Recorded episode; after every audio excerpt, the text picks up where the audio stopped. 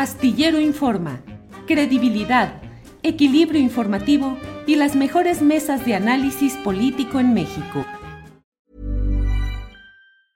Ryan Reynolds here from Mint Mobile. With the price of just about everything going up during inflation, we thought we'd bring our prices down. So to help us, we brought in a reverse auctioneer, which is apparently a thing. Mint Mobile unlimited premium wireless. Ready to get 30, 30, bit to get 30, bit to get 20, 20, 20, bit to get 20, 20, bit to get 15, 15, 15, 15 just 15 bucks a month. So, Give it a try at mintmobile.com slash switch. $45 upfront for three months plus taxes and fees. Promo for new customers for limited time. Unlimited more than 40 gigabytes per month. Slows. Full terms at mintmobile.com. Ready to pop the question and take advantage of 30% off? The jewelers at BlueNile.com have got sparkle down to a science with beautiful lab grown diamonds worthy of your most brilliant moments. Their lab grown diamonds are independently graded and guaranteed identical to natural diamonds, and they're ready to ship to your door. Go to BlueNile.com to get 30% off select lab grown diamonds. That's BlueNile.com for 30% off lab grown diamonds. BlueNile.com.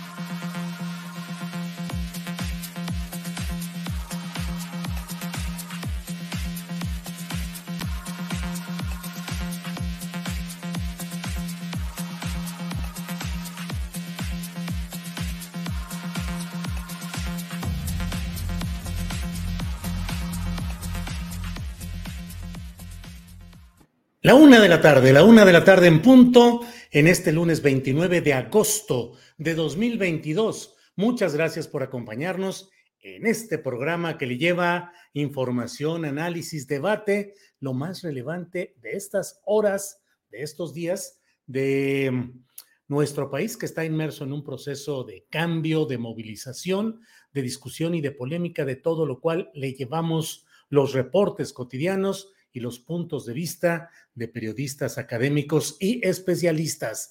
Gracias por iniciar la semana con nosotros, gracias por estar aquí y bueno, vamos a avanzar en lo que es uh, eh, toda la programación de este día. Tenemos cosas realmente muy interesantes y voy a ver con ustedes, eh, vamos a tener un, pues la mesa de periodistas con Jorge Meléndez y con Salvador Frausto periodistas ambos.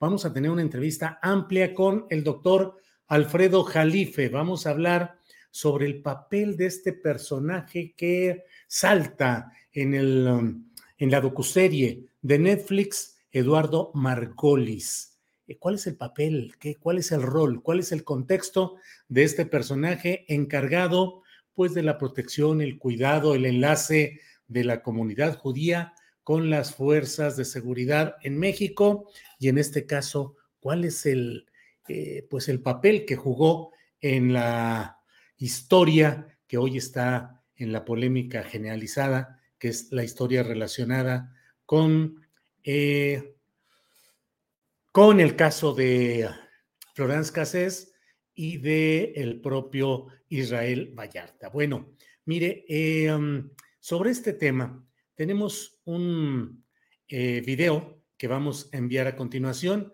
para que usted nos acompañe y escuche lo que ha dicho el presidente de la República hoy en este tema. Por favor, adelante.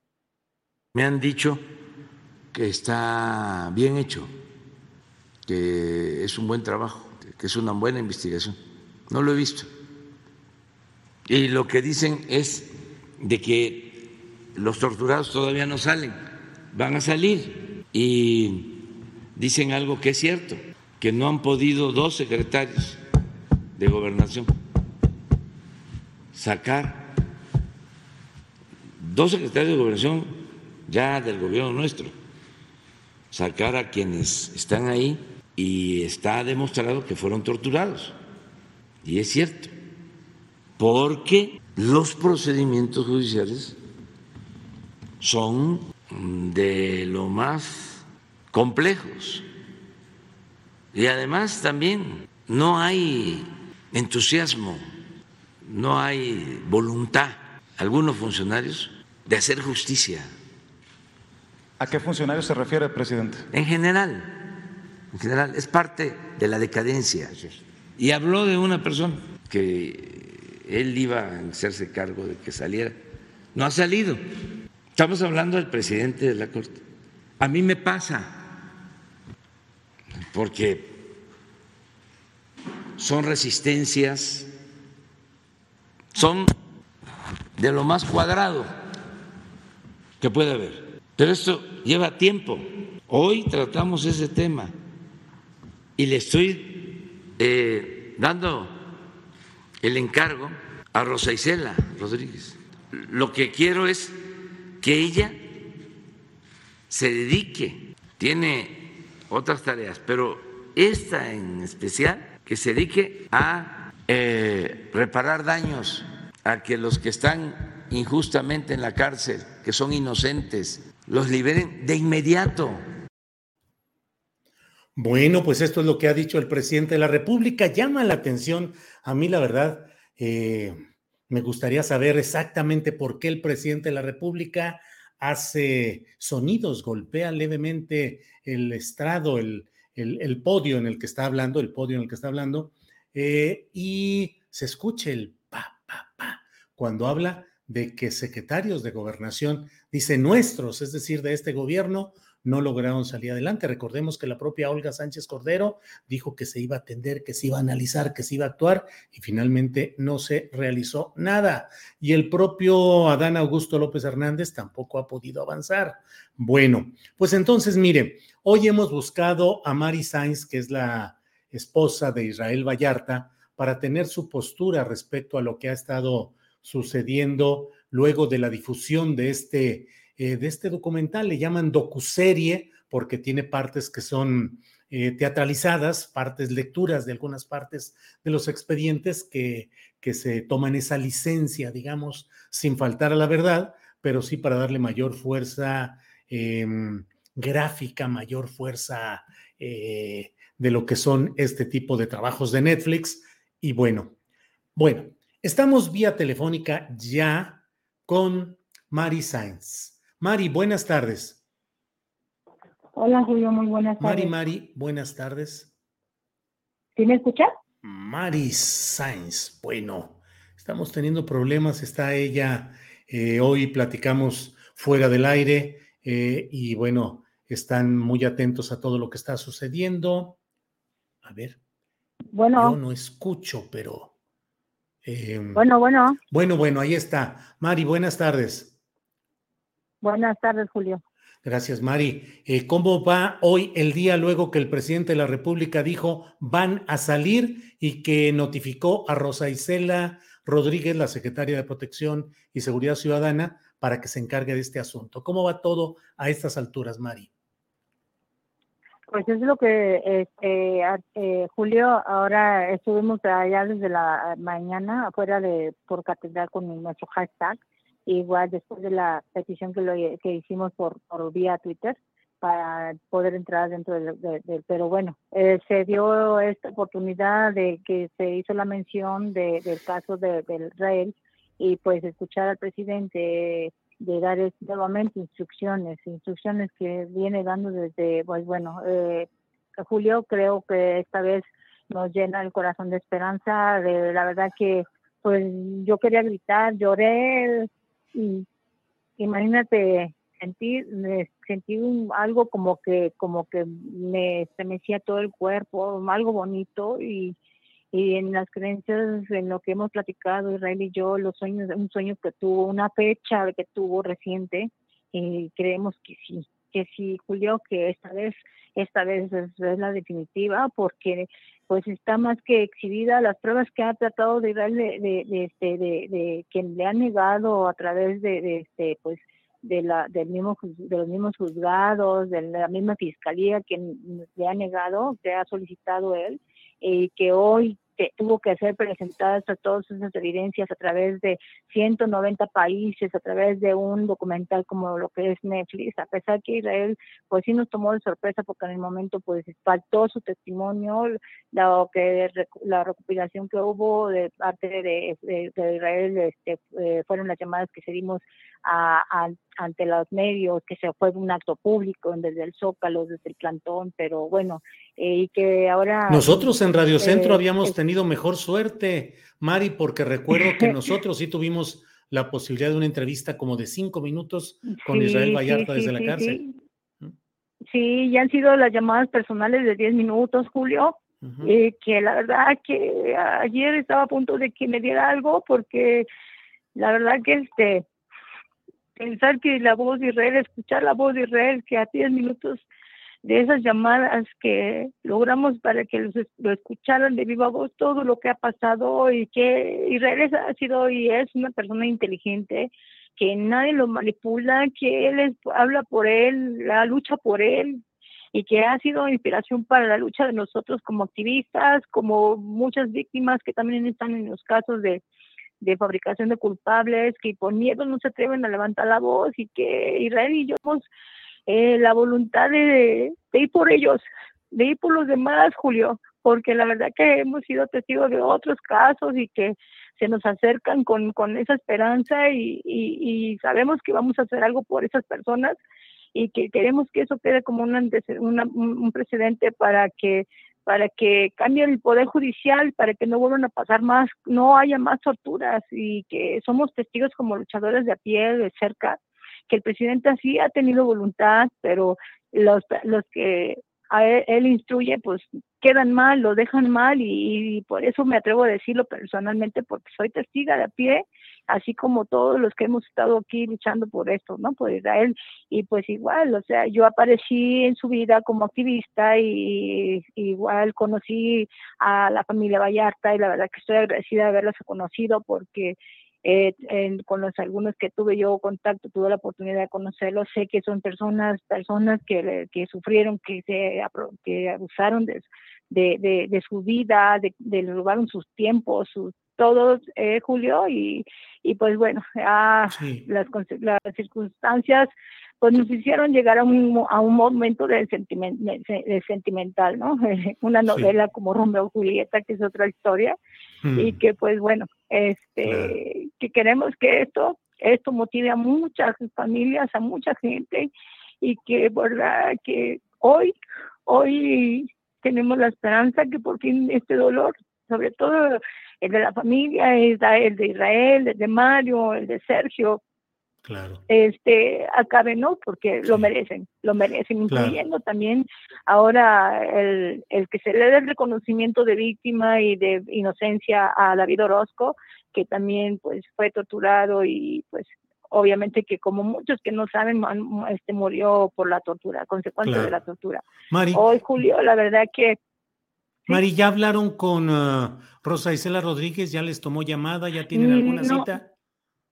No, este Julio, yo ahorita vamos a buscarla, ahorita, ahorita, eh, este, después de que termine contigo, vamos a ir a buscarla para que nos dé una agenda, para este, eh, igual, este, todo a nombre de Israel por la petición de Israel, que lo ha solicitado siempre, y pues sí, eh, sin, sin que se haya, hayan este, malos entendidos, ah, quiero decirles que el, miércoles yo veo a Israel, cada semana lo veo y, soy la persona que pues él me ha pedido, ha confiado a que para que se le esté dando todo y sacando todos sus escritos donde él me pide, donde él me, me solicita y, él es la que ha llevado su defensa prácticamente. Yo solamente como he sido el, instrumento este Julio y pues este y, y pues ahora que lo vea eh, eh, quiero que, que sepa, se va, yo sé que se va a poner feliz porque confiamos y pues espero también que como la vez pasada que se dijo al presidente que sí se me atendió y que Israel no tenía ningún tipo de información porque la única persona ahorita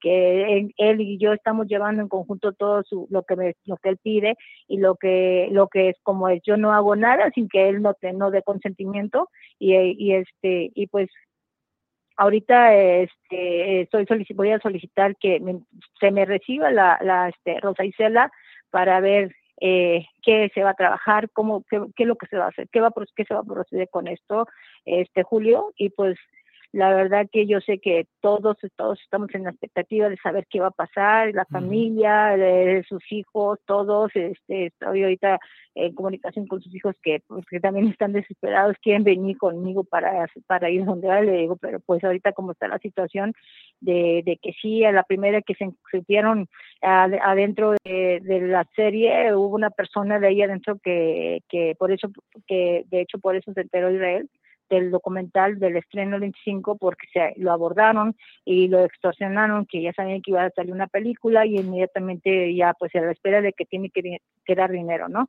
Y pues Israel pues no se deja y, solicitó a la FGR a través de ahí de la mismo penitenciario, el mismo CPRESO para que fueran a levantarle su denuncia y pues han hecho caso omiso y esto lo hago público porque para cualquier situación, porque supuestamente nos esta persona lo amedrentó diciendo que nos están siguiendo, entonces pues nos dejan vulnerable eh, también en esta, en esta situación y pues ahorita pues obviamente que la responsabilidad cae en, el Estado, ¿no? La seguridad de, de, toda la familia, de sus hijos y de mi persona y de mi familia.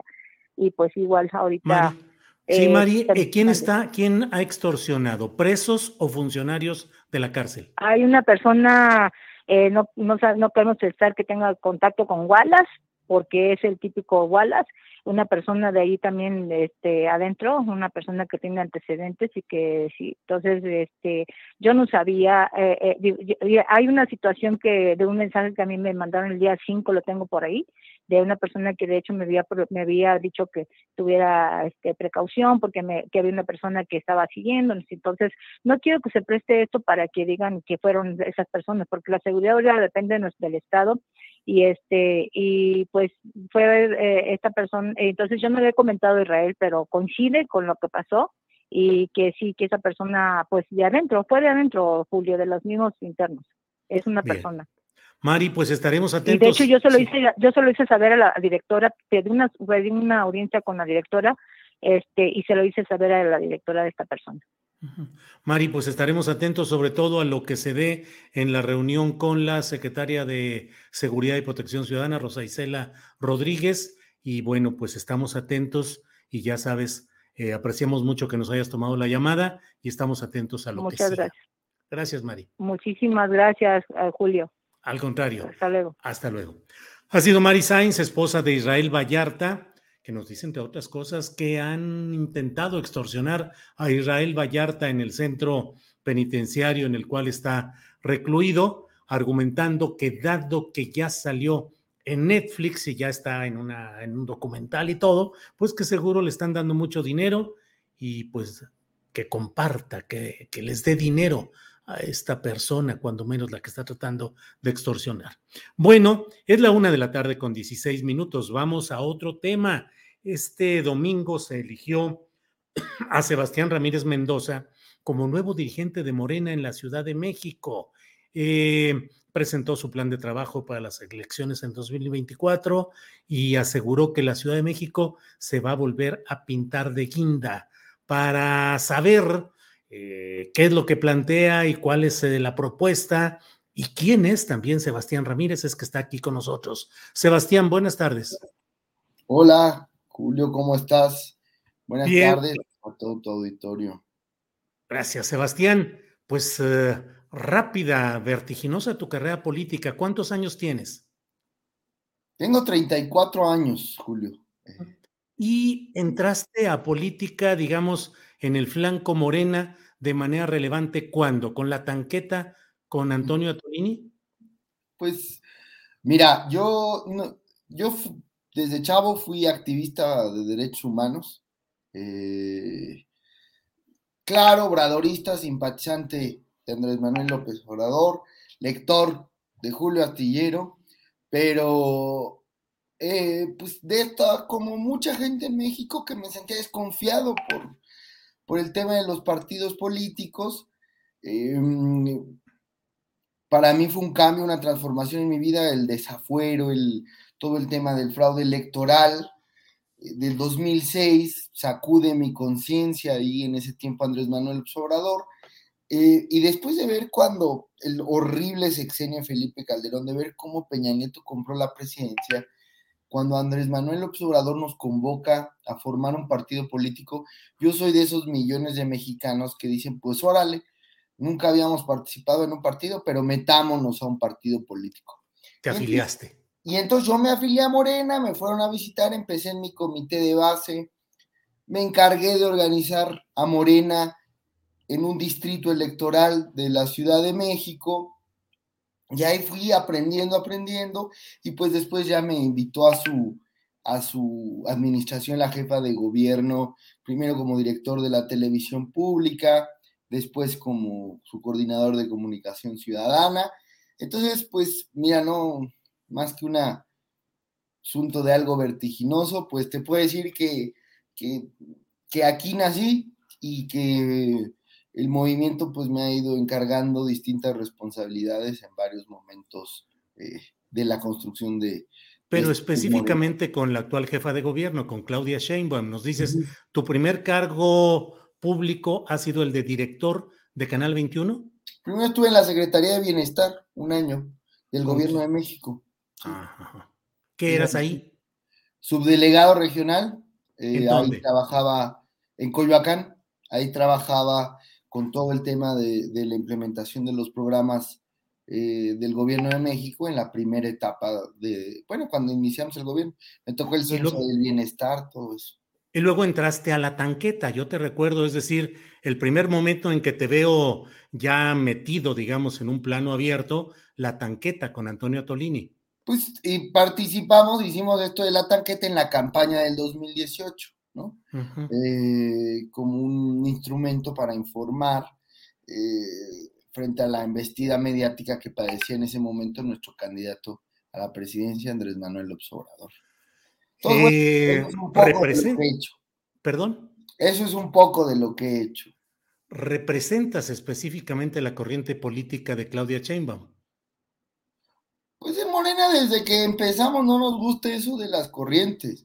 Yo a la jefa de gobierno le tengo eh, muchísimo respeto, admiración, eh, participé con ella en estos tres años, eh, pero nosotros formamos Morena para que no estuviéramos con eso de las corrientes, de la onda grupera, como yo les digo de broma, que ya traen su onda grupera, sino que poner hasta adelante la prioridad de qué es lo más importante, qué es la transformación, qué es acompañar al presidente. Claro, como Morena Ciudad de México, pues tenemos que acompañar al gobierno de la jefa de gobierno, pues cómo no la vamos a acompañar si, si es nuestro gobierno.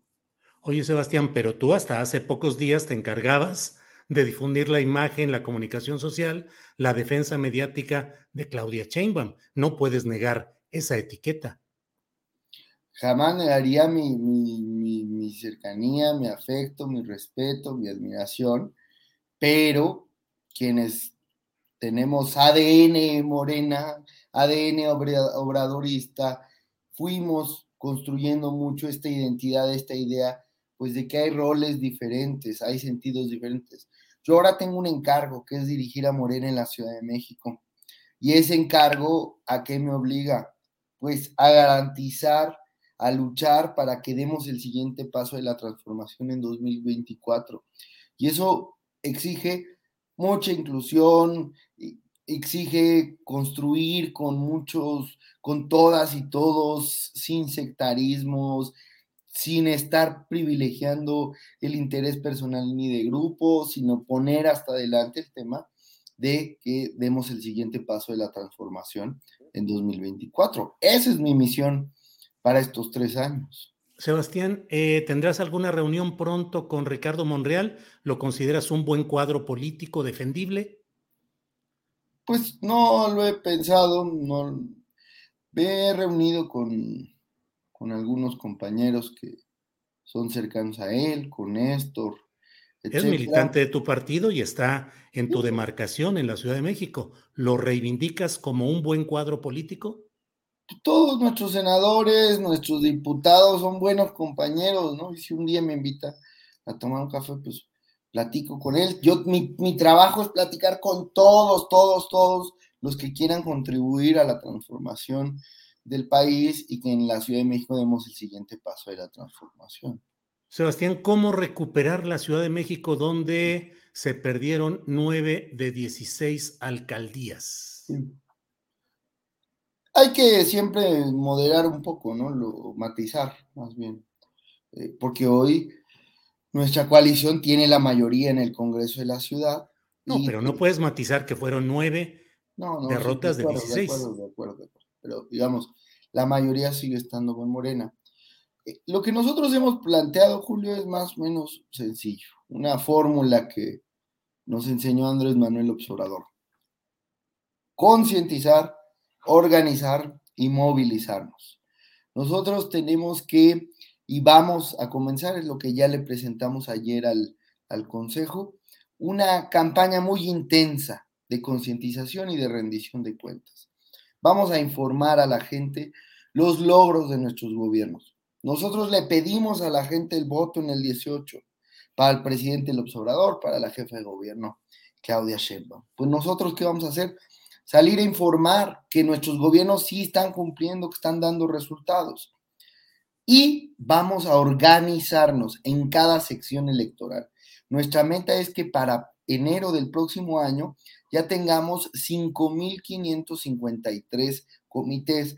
A esto nos vamos a dedicar en los próximos meses. En cada sección electoral de la ciudad vamos a ir a visitar casa por casa. Quienes nos estén viendo, pues van a ir nuestros compañeros y nuestras compañeras.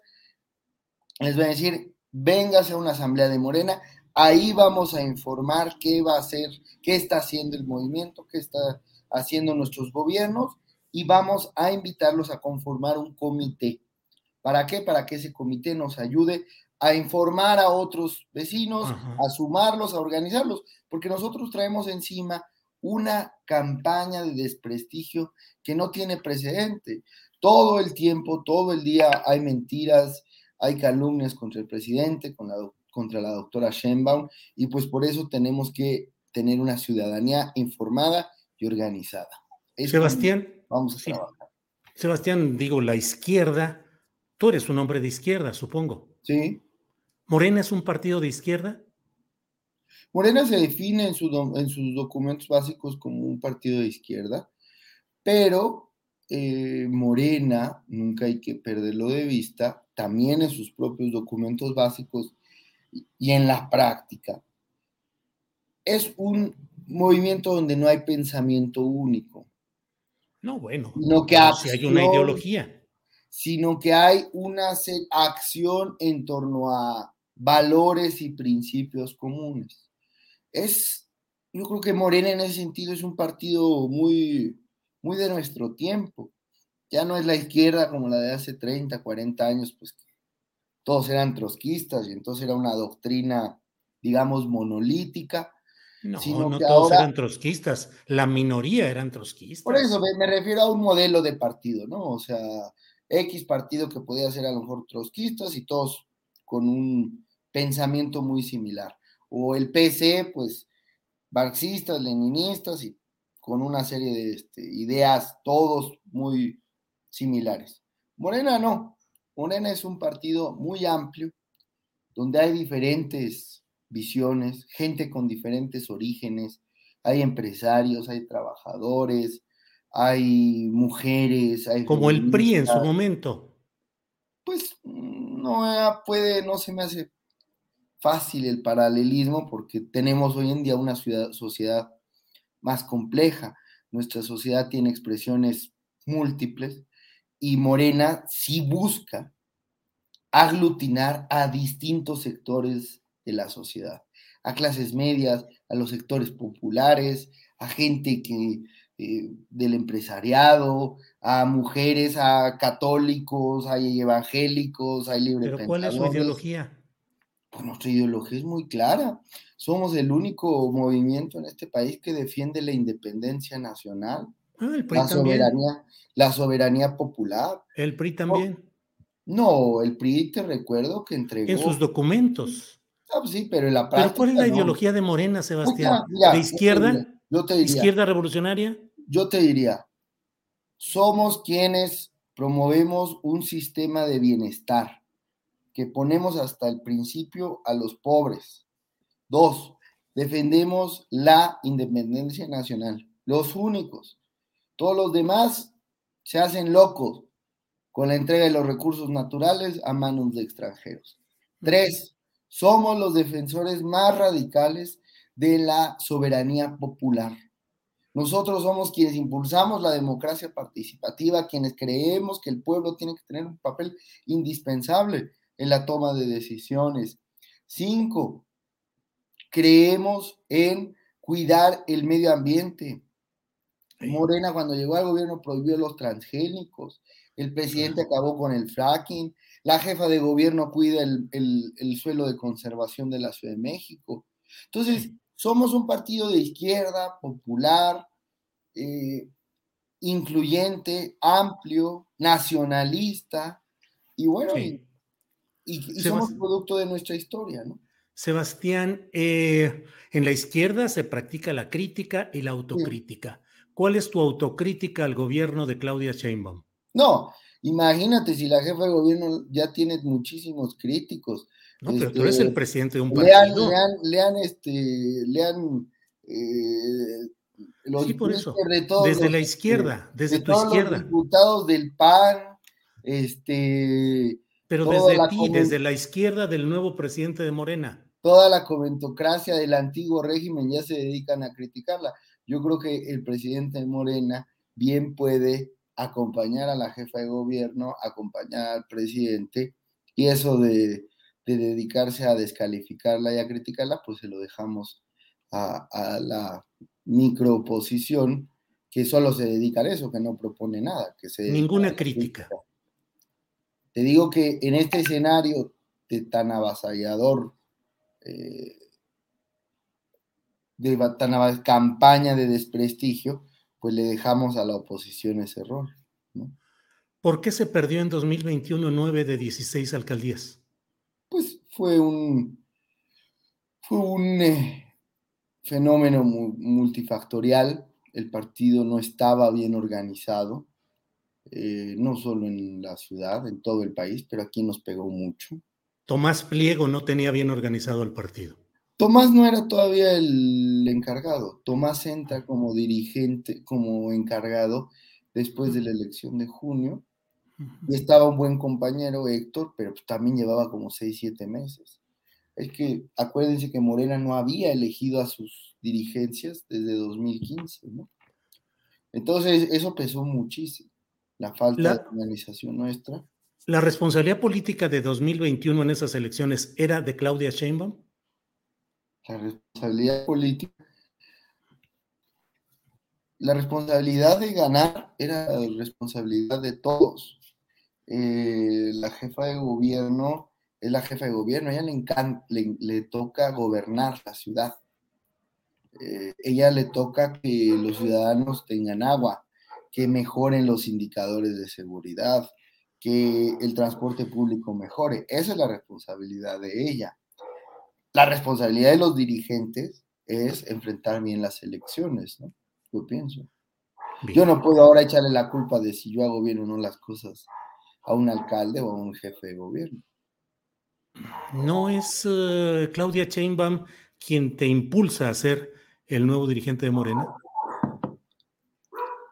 La doctora es una compañera extraordinaria que yo le estoy muy, eh, muy agradecido porque con ella aprendí muchísimo de cómo gobernar con ciencia y con conciencia, pero ella no se anda metiendo en los temas de Morena en la ciudad.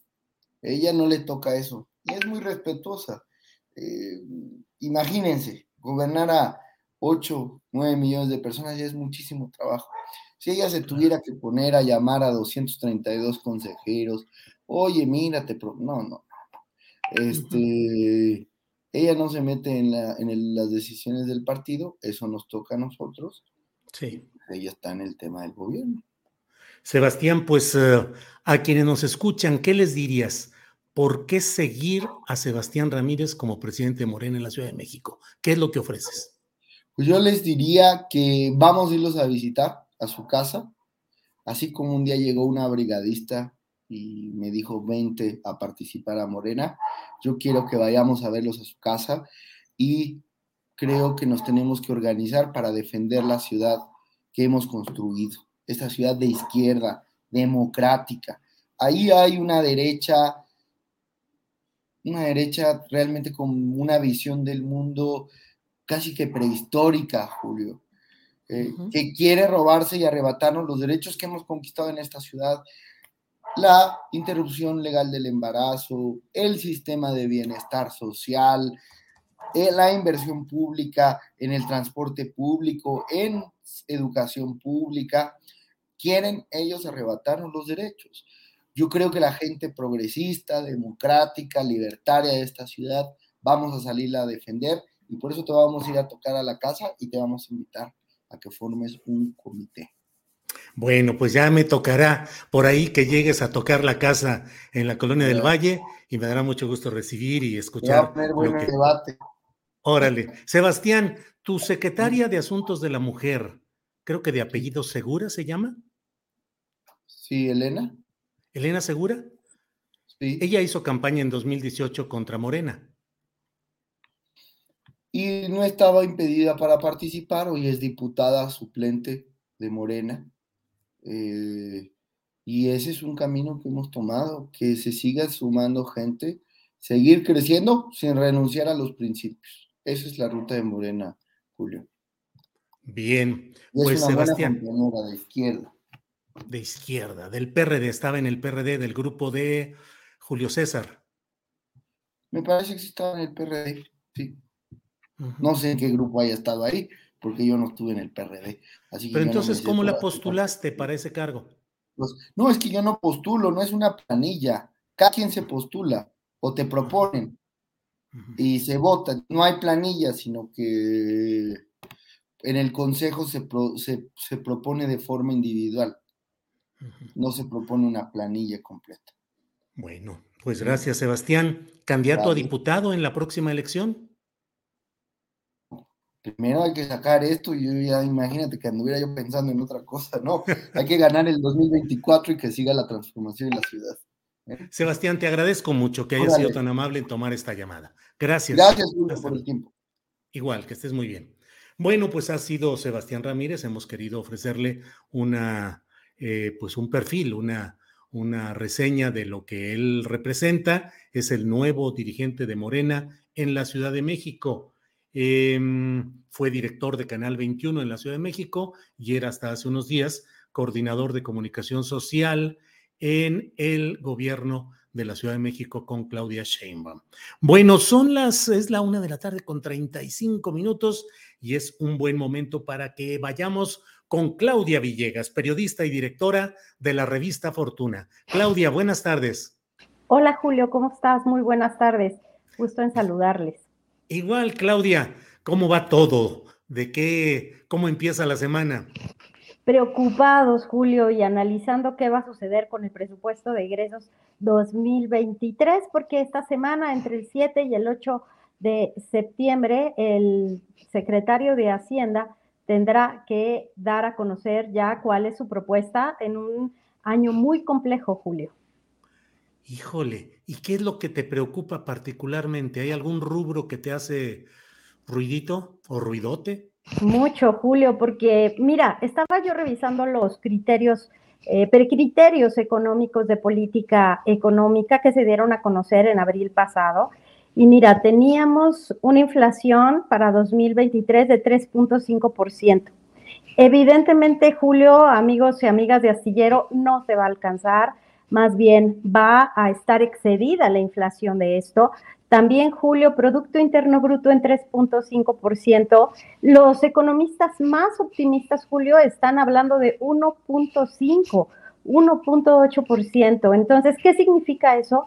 Caída, Julio, en la recaudación de impuestos. Entonces, por eso estoy un poco preocupada porque el secretario de Hacienda ya le adelantó a algunos integrantes de comisiones vinculadas con el presupuesto de egresos 2023 que habrá un incremento a 6 mil pesos para el apoyo bimestral para adultos mayores, evidentemente con la intención de apoyarlos, apoyarlos para que no les pegue tanto la inflación, Julio.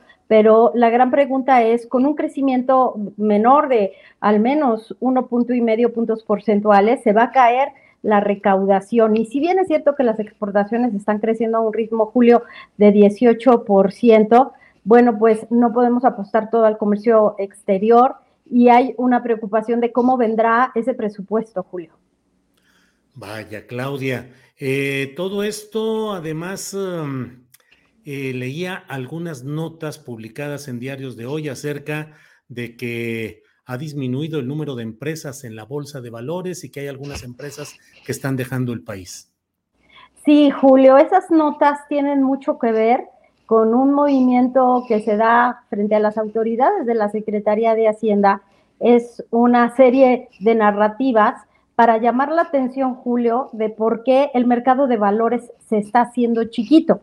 Precisamente yo escribía el fin de semana sobre una iniciativa para modificar la ley del mercado de valores. Esta iniciativa va a estar impulsada por las dos bolsas, por la Bolsa Internacional de Valores que tú sabes que la dirige por primera vez una mujer, rompiendo el techo de cristal, en un mercado que había estado caracterizado por eh, hombres y con una visión, pues, sin este enfoque de género, Julio. Eh, ¿Cuántas directoras de casas de bolsa tenemos? Muy poquitas, pero tenemos una directora de una casa de bolsa que evidentemente lo que ha representado es que hay más competencia. Pero ¿dónde está el problema, Julio, de por qué se están yendo las empresas? Porque aquí no hay inversión, no hay inversión por parte de las grandes empresas y los grandes intermediarios que aquí guardan y custodian el ahorro interno. ¿Y sabes dónde está el ahorro interno, Julio? En las Afores. Ahí está la nota. Ahí está la nota. A ver, explícanos un poquito más para quienes no somos demasiado eh, conocedores del tema. ¿En qué ¿Cómo está el tema?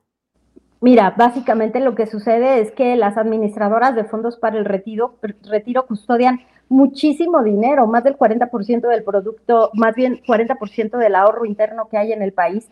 Es mucho dinero que está ahí, que hay una reforma, Julio, para incrementar las aportaciones por parte de los patrones. Los trabajadores van a tratar de, entregarles un poquito más de dinero, pero la tasa de reemplazo ni así nos alcanza para eh, poder jubilar a la primera generación con una mayor eh, pues cantidad. Entonces, lo que sucede, Julio, es que pues las AFORES a través de los sistemas de inversión de fondos para el retiro, las famosas CIFORES, tienen esta potestad porque tienes, tienen comités de inversión. Ellos son los que deciden, Julio, en qué se invierte todo ese dinero. Y si bien es cierto que tienen que resguardar que al menos te den un rendimiento de 10% anual, ahora más por la inflación. De lo que se quejan en el mercado de valores es que son muy selectivos con lo que invierten y a veces hasta invierten en el extranjero. Entonces, Julio, ¿cuál es el incentivo de una empresa para cotizar en Viva o en la Bolsa Mexicana de Valores? El propio Carlos Slim está deslistando grupo Sambors, eh, lo están haciendo también con emisiones con inversionistas privados, Julio. Entonces, eh, hay por ahí una comparación bien interesante de cómo en la India sí está aumentando la inversión en el mercado de valores porque han establecido reglas muy claras para que la inversión se quede aquí. Aquí la clave entonces es encontrar qué empresas mexicanas necesitan estas, este capital de que pudiera canalizarse para poder crecer, Julio, porque el crédito bancario ya vimos va a estar súper alto, va a estar arriba del 8% la tasa de interés. Sí, Claudia.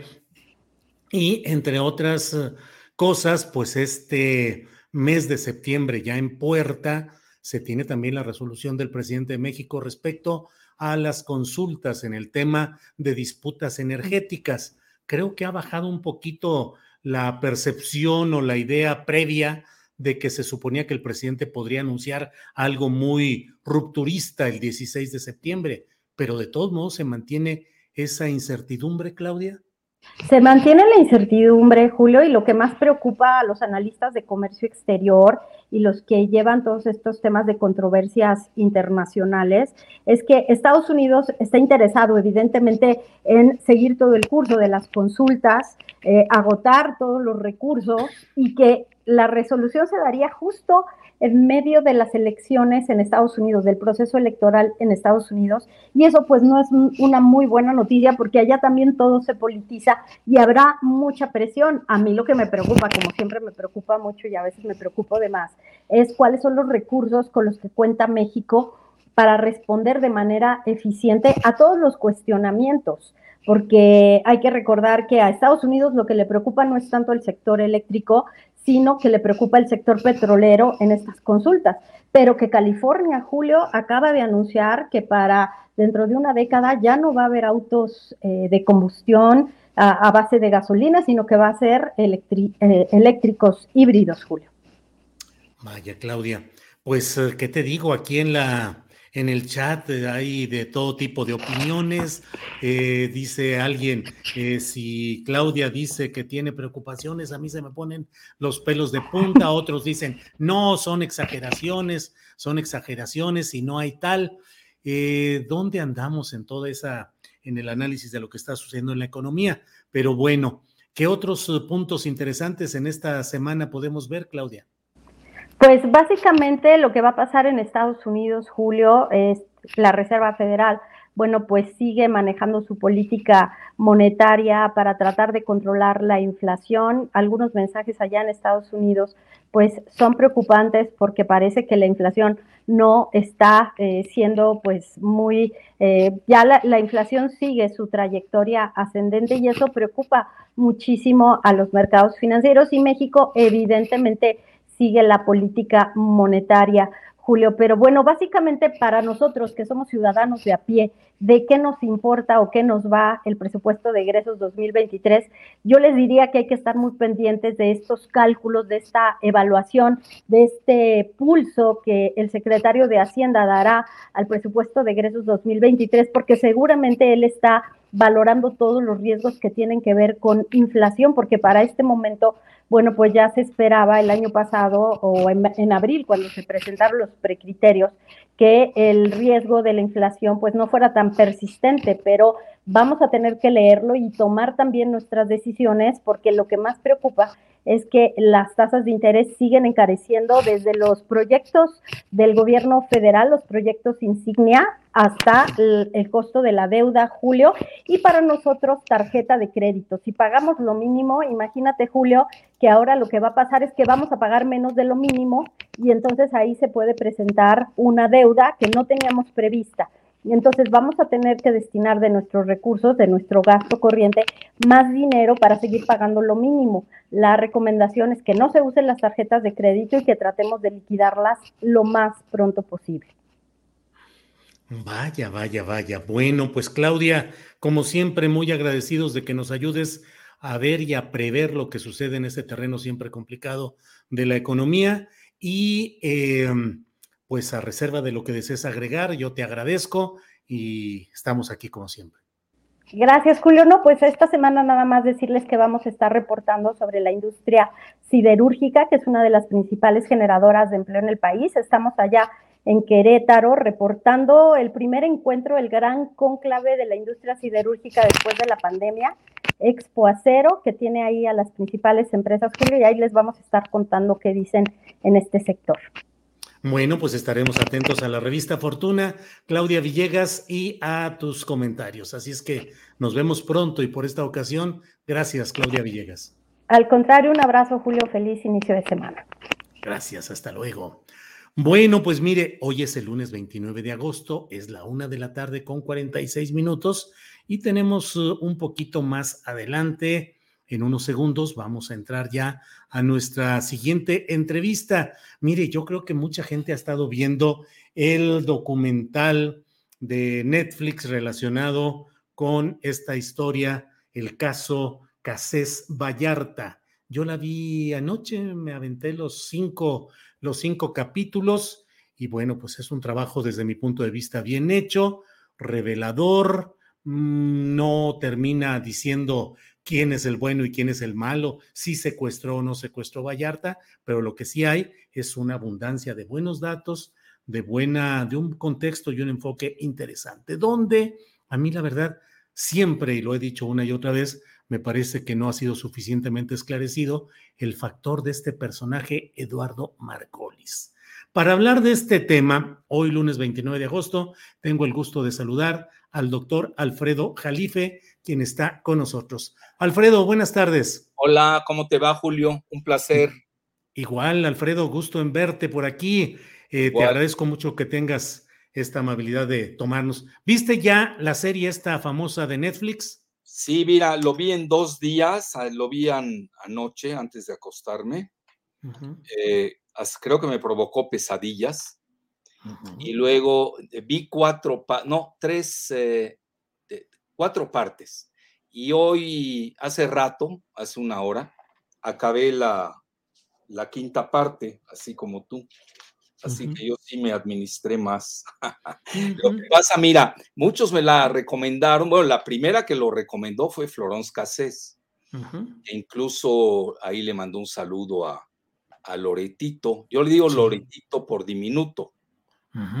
Sí, porque está Loretote, que es el papá, y Loretote, que es el abuelo, que es el que manda a asesinar a mi amigo en la primaria, en el Colegio Americano del Turner Hodge de Mérida, al Charras, Efraín Calderón Lara. Sí, recuerdas ese caso. Claro, claro, claro. Y estos tres, bueno, y el Loretote manda a golpear a su actual esposa, que yo se la presenté, que es una mujer de primera, o sea, no tiene la culpa de que se haya equivocado, quizás hasta me echen la culpa de que yo este, la, la empiné, como se dice en castizo, y tú sabes que la golpeó y lo encarcelaron en Madrid y pues le lloró por el hijo, ya sabes, todos los chantajes a los que somos adictos los yucatecos. Bueno, entonces dicho esto, mira, yo lo que me quedó, si tú me preguntases, porque todavía no me lo preguntas. No, no, pero adelante, Alfredo. Ah, bueno, me autopregunto este, de que, ¿qué me quedo? Porque me dijeron, me lo recomendaron, bueno, tú ya es Vox Populi, ¿no? hasta mi Rumi ya me lo recomendó.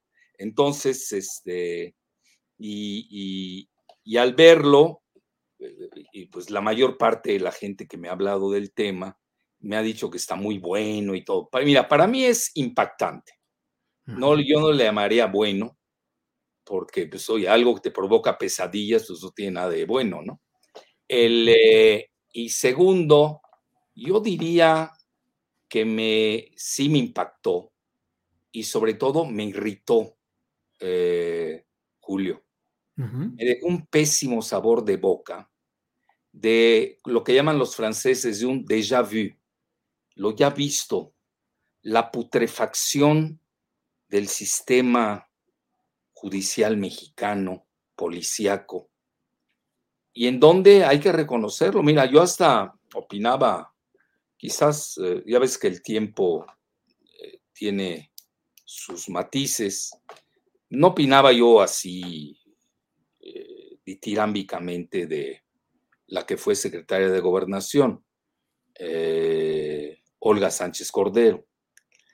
Pero tengo que reconocer que en este caso, tanto ella como el entonces magistrado de la primera sala, Arturo Saldívar, que es hoy el presidente de la Suprema Corte, hay que reconocer, no sé si a ti te quedó también esa impresión, que se mostraron a la altura de la, de la verdadera justicia que debe imperar en el país y liberaron a Florence Cassés después de siete años. Pero ahí viene la otra parte. Ya ves, Israel Vallarta eh, lleva, no sé, creo que 16 años, ¿no? 17 cumplirá en este diciembre. Ah, mira, 17 años y todavía no, no le no emiten ni la primera sentencia. Es insólito. Es decir, ya por, eh, es, quiere decir que no hay pruebas, es todo un montaje. Entonces, mira, ¿qué me queda? La putrefacción eh, eh, y la colusión de los montajes de una policía siniestra ah, a cargo de Genaro García Luna, íntimo de Loretito, alias Carlos Loret, eh, que es especialista de los montajes, porque puedo hacer una larga lista de todos sus montajes.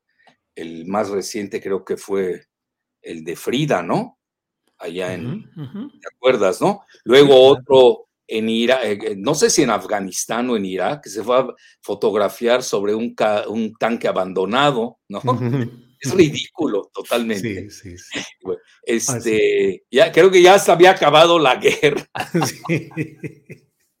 Oye, Alfredo. Este, este, montaje atroz que se presta y se nota, pero, pero también ahí, mira, en el mismo cuerpo de Televisa, que eh, digo, me van a perdonar, pero lo que hicieron este Loretito y este Pablo Reina, este, es atroz. Todas sus colusiones, el Pablo con su colusión con Luis Cárdenas Palomino, segundo en ese momento de Genaro García Luna, y Loretito, pues ya son consabidas sus uh, connivencias pecuniarias en las Islas Vírgenes Británicas, en Miami, eh, y luego también tenemos eh, la cuestión de las cuentas de lavado de Genaro García Luna en, eh, en Israel, en, obviamente en Miami, en Israel, con una serie de, de, empresarios de la comunidad israelí.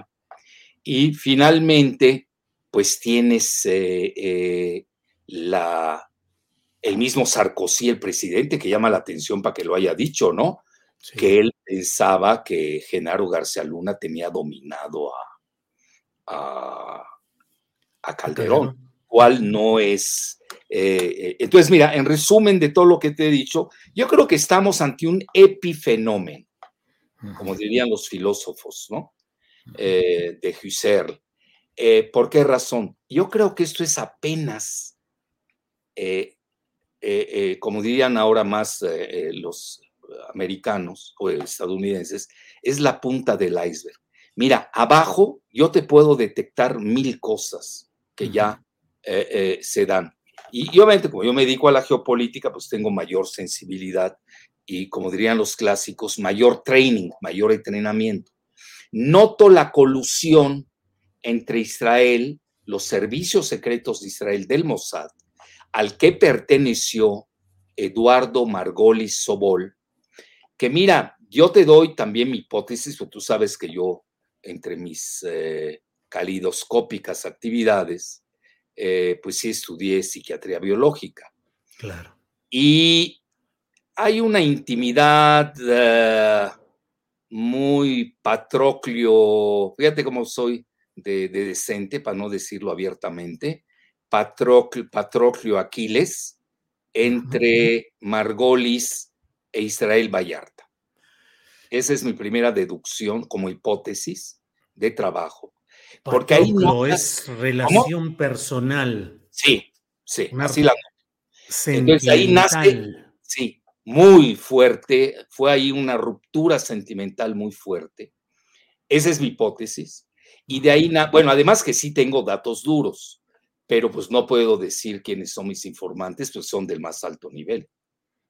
Eso sí, me tengo que, ¿me entiendes, Julio? Tengo que mantener la, la fuente, pero sí gente que sabe que sí, sí me abonan en ese sentido. Y yo luego empecé a ver toda la declaratoria. Ya ves cuando hay una escena donde entra Margolis a patearlo en la cabeza y a, pisotearlo en varios lados, ya se imaginará el público en qué lugares tan sensibles, entra Margolis a patearlo. Eso es muy interesante. Eh, ¿Por qué ese coraje? ¿Por qué, ese, eh, ¿Por qué el picaporte de Eduardo Margolis? Y ahí entra la conexión israelí. ¿Por qué razón? Mira, y yo, yo veo muchos traslapes, Julio. El caso de Ayotzinapa Pegasus, esto es un Ayotzinapa televisivo con Loretito y el Pablo este, ¿cómo se llama? Rene, Reina. Reina. Reina. Bueno, ojalá no reinará ni reinará. No reinará, que no. no reinará, qué bárbaro. Eh, pero ¿cómo se prestó a eso? Bueno, el, eh, mira, si hubiera un colegio de periodistas en México, académicos, ya hubieran sido expulsados todos estos que nombramos. Ahora, también se salvan, lo tengo que reconocer en la misma Televisa. Pero sigo con el factor israelí. Tú sabrás que Azcarraguita está casado con la hija de Fastlich. Sí. Cuidado, cuidado, cuidado. que hasta controla un periódico que no quiero citar, porque no me quiero desviar del tema. Pero ve cómo estoy dando eh, vueltas alrededor del factor israelí. Y Margolis no es ajeno. ¿Por qué razón? Mira, Margolis, ya ves que se dedicó a mil cosas. Ese era el milusos, como hubiera dicho el clásico Héctor Suárez. Oye, vendía eh, eh, autos de, blindado, ¿no? Blindado se llama, ¿no? Carros blindados, camionetas. Mira, y lo sé por otra, otro factor, porque sé quién se lo dio y quién se lo entregó al en paz descanse Mireles. Ve hasta dónde llegaron esas camionetas blindadas. ¿Cuál era su uso? Mira, un personaje como Eduardo Margolis Sobol, que fue exagente del Mossad, que se dedicaba a investigar los secuestros de su comunidad, lo cual también llama la atención porque tú no puedes crear una policía dentro de la policía o crear un estado paralelo dentro del estado mexicano. Pero eso es muy común, los que conocemos la política del Medio Oriente. Israel es muy dado, el Estado de Israel es muy dado a, hacer esas metástasis metajudiciales, donde con él, la, con la justificación, fíjate qué suave soy, ¿eh? estoy usando términos muy benignos, con la justificación de que sus ciudadanos están siendo perseguidos, sea por antisemitismo o por odio o por lo que quieras, a veces tienen toda su eh, terminología, pues operan en, eh, con policías paralelas y Margolis era uno de ellos. Ahora, por ejemplo, ve las conexiones de Margolis y te vas a ir de espaldas o seguramente ya la conoces porque lo sacó hasta la revista Proceso, que también hay que felicitar en su momento por todos ah, los reportajes que hizo. Recuérdate que Citlali Ibáñez Camacho, alias eh, eh, Polavsky, Polemsky o Polamsky. No sé si pudo usar un nombre más, eh, más mexicano, ¿no? Se convirtió incluso a la religión israelí, pero ella era empleada de Margolis. Es decir, si aquí yo, de todo lo que te acabo de decir, Julio, empiezo a desmenuzar hilos, no acabo. Es una enciclopedia del crimen, pero voy más lejos, eh, porque también hay que felicitar a estas dos eh, periodistas o productoras que estuvieron o están, no sé, en Televisa, por, por ejemplo, en eso empieza el primer capítulo, ¿no? el primer episodio, está Julie García, ¿no? Sí, Es a quien le huele mal, dice aquí esto no está correcto. Y esto lleva precisamente a que Florence Cassés pues desmienta que la hayan eh, eh, secuestrado o la hayan atrapado con, con secuestrados fantoches, ¿no? Eh, el día siguiente eh, cuando, la cuando la atraparon en la carretera de, Cuernavaca, México, que es muy estilo de Margolis, ya lo había hecho en una ocasión, no me quiero meter en ese tema, con alguien de su comunidad que no le pagaba dinero. Bueno, luego sale, que había, esto no lo dice, pero esto yo lo puedo aportar, sale el hermano de Florence Cassés, tenía unas, un Sebastián, tenía un negocio, Radiancy, ¿no? o Radiance, no sé cómo se escriba, de depilación, ¿eh? que era de marca israelí. Y luego le debía a el Margolis, le debía a este, al hermano de Florence Cassés, no sé, ahí se habla de 150 mil dólares, los datos que yo tengo, duros, ¿eh? Y los puedo aportar, pero ahorita no viene al caso. Y ahí viene el conflicto porque le gana dos demandas Sebastián. Entonces ahí se juntan, ve toda una serie de consideraciones pecuniarias, sexuales, metrosexuales, metasexuales, como le quieras llamar, ¿no?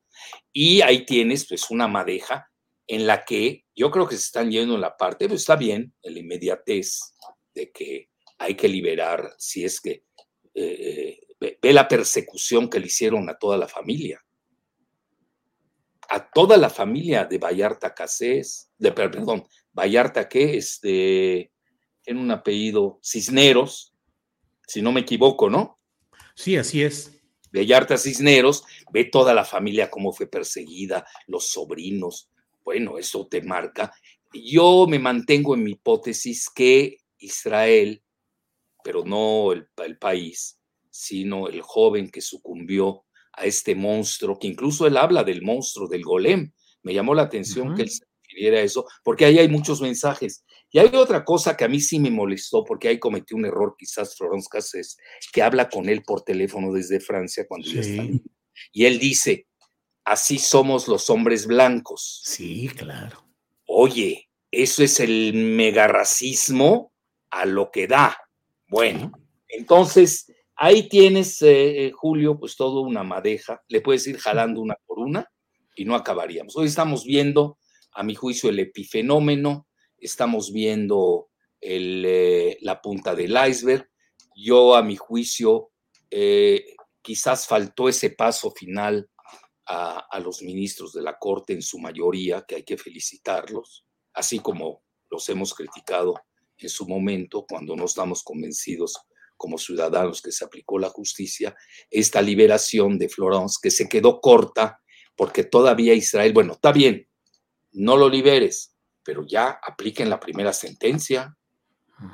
No puede ser después, ¿cuántos años dijiste? 17. Va a cumplir 17 en diciembre próximo. 17, entonces eh, eh, mínimo, pues una, una sentencia. Pero de ahí, eh, eh todos los casos de tortura, es decir, no puede ser que en el siglo XXI todavía se practique la tortura. Pero vea qué niveles. A nivel de un personaje como García Luna, que era la bisagra entre Fox y Felipe Calderón, con todos sus equipos de trabajo, ¿no? Pero yo creo que va más allá. Mira, ahí yo juntaría el caso de Ayotzinapa con la fuga de Cerón, y ahí juntaríamos a Peña, juntaría a Fox y a Calderón, más Calderón en el caso de, pues, de Florence Cassés, que es la que hizo más ruido, porque mira, tú le preguntas a quien sea y nadie sabe quién es eh, Israel Vallarta, ¿no? Hasta en eso ni ha tenido la sentencia de la memoria. Entonces, eh, es decir, sí lastima, a mí sí, yo te soy sincero como ciudadano y a mis 74 años, eh, me da pena de vivir en un país que todavía practica la tortura en las cárceles, que tiene una policía que es peor que, que los criminales, y tenemos que hacer algo. Yo creo que hoy es la gran oportunidad del presidente López Obrador de no quedarse en la frontera e ir más allá, y así como, eh, bueno, al menos yo he aprobado su abordaje del eh, caso Ayotzinapa, con sus fallas, siempre hay fallas, en cualquier eh, abordaje de esa índole, pero sí, eh, a mi juicio, el asunto de, aunque no hayan estos 43 muertos, uh, triturados, descuartizados, como el caso Ayotzinapa, pero aquí sí tienes una Ayotzinapa simbólico, tienes una Ayotzinapa televisivo, mediático, con Loretito y este Pablo, que tú pronuncias mejor su apellido, será porque es su apellido francés, ¿no? Reina, dices Reina. Reina, con H al final. Ah, bueno. Reina H. Luego, luego tienes un, eh, un montaje eh, jurídico terrible, tienes un montaje policíaco, ahí tienes, imagínate, eh, hasta montan secuestros, secuestrados. Yo al final ya me perdí quién secuestró a quién. Uh -huh. Esa es mi muy humilde opinión, Julio, claro. en este primer abordaje. No, hombre, Alfredo, gracias. Ahora, pues todo esto en un contexto del cual tú dices eh, la pena que te da vivir en una situación en la cual sigue sin haber justicia en muchos casos emblemáticos.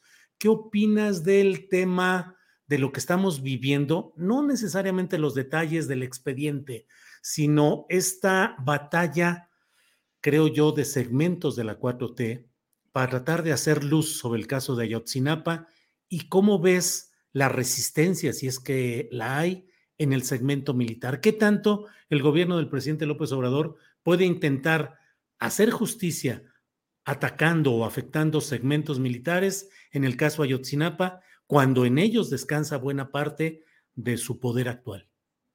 Mira, eh, eh, yo no creo, esa es mi muy humilde opinión, de que a los militares les moleste en esta nueva generación, mm. que además quienes hoy están, bueno, ahí se maneja que alguien se estuvo, ¿no? eh, igual alguien de la Ciudad de México. No lo sé, realmente. Ellos se tienen que defender, ¿no? Dices lo de García Harfuch. Sí, ese es uno, y también el almirante, ¿no? Ajá, ajá. Y el se ha manejado, ¿no?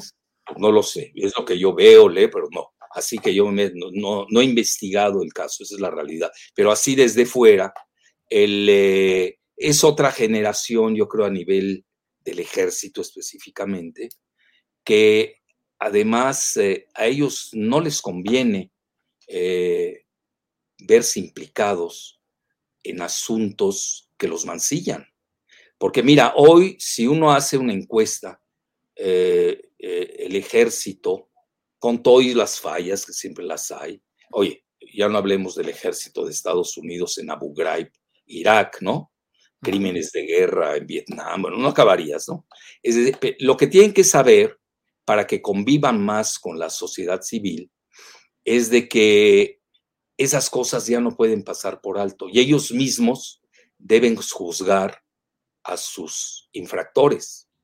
Es decir, no creo que un militar que es de gallardía, por eso estudian esa carrera. Yo, yo, yo imparto la clase de, de geopolítica, Julio, a los militares, eh, tanto a la Marina como a los, al ejército. Entonces, convivo, pero también este, mantengo mi sana distancia, como ellos la hacen, ¿no? Igualmente. Porque al final del día uno es civil y ellos son militares, tienen su código, como se dice en francés, su esprit de corps, ¿no? Tienen su espíritu de cuerpo. Entonces, eh, yo creo, ellos mismos deben hacer su propia autocrítica, eh, las manzanas podridas que tienen en la caja llena de otras manzanas que son eh, saludables, pues yo creo que ellos las deben limpiar. Y aquí yo el peligro que veo es de que, eh, ya ves que existen tribunales militares, eso existe en cualquier lugar del mundo. Yo creo que los propios militares deben jalar a, los miembros, que, oye, son muchos, ¿eh?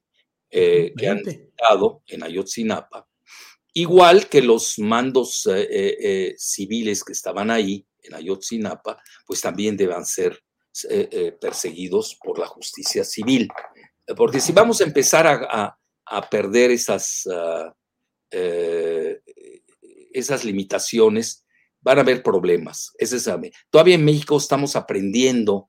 Acuérdate que la, la 3T, la 3T, que es antecesora de la 4T, que está en su transición y todavía no se consolida, hay que decirlo abiertamente, al menos así lo pienso yo. ¿Te acuerdas que yo en un programa contigo, ese fue mi pronóstico? Ya tres años creo que no estoy tan mal, porque mira, era lo que decía Gramsci, no acaba de morir el viejo régimen cuando el nuevo régimen no acaba de nacer. Entonces estamos en una fase de transición, estamos aprendiendo qué es la democracia, estamos entrando a un nivel muy candente y volcánico que es esto de, de Ayotzinapa, pero qué bueno que el presidente López Obrador haya tenido la valentía de impulsar la apertura de ese expediente, que es muy doloroso y que no debe eh, existir, que se debe, yo creo que el primero que debe hacerlo es el ejército, también la marina, y ya no se diga eh, la parte civil, porque tú lo sabes mejor que nadie, los eh, militares tienen sus propios tribunales. Claro. Alfredo, y dentro de lo que dices de la 4T que no ha avanzado conforme a lo esperado, ha sido por ah, fallas de ese proceso, de ese proyecto, por una resistencia mayor de lo que se esperaba. ¿Cuál es tu valoración de ese ritmo de implantación del proyecto de la llamada 4T? Mira, eh, eh, es normal eh, en un país que está forjando su democracia, todavía, yo diría nuestra democracia todavía es embriónica. Pues nada más ve estos dos, con los dos casos que hemos citado. A ver, el caso de, de Ayotzinapa y el de Florence Cassés. Hoy esto te rompe la moral, la moral desde el punto de vista ciudadana. Oye, yo hoy te lo digo, eh, eh, eh, estoy choqueado por, por, esa putrefacción. Estamos en el siglo XXI. no hemos aprendido nada, pareciera.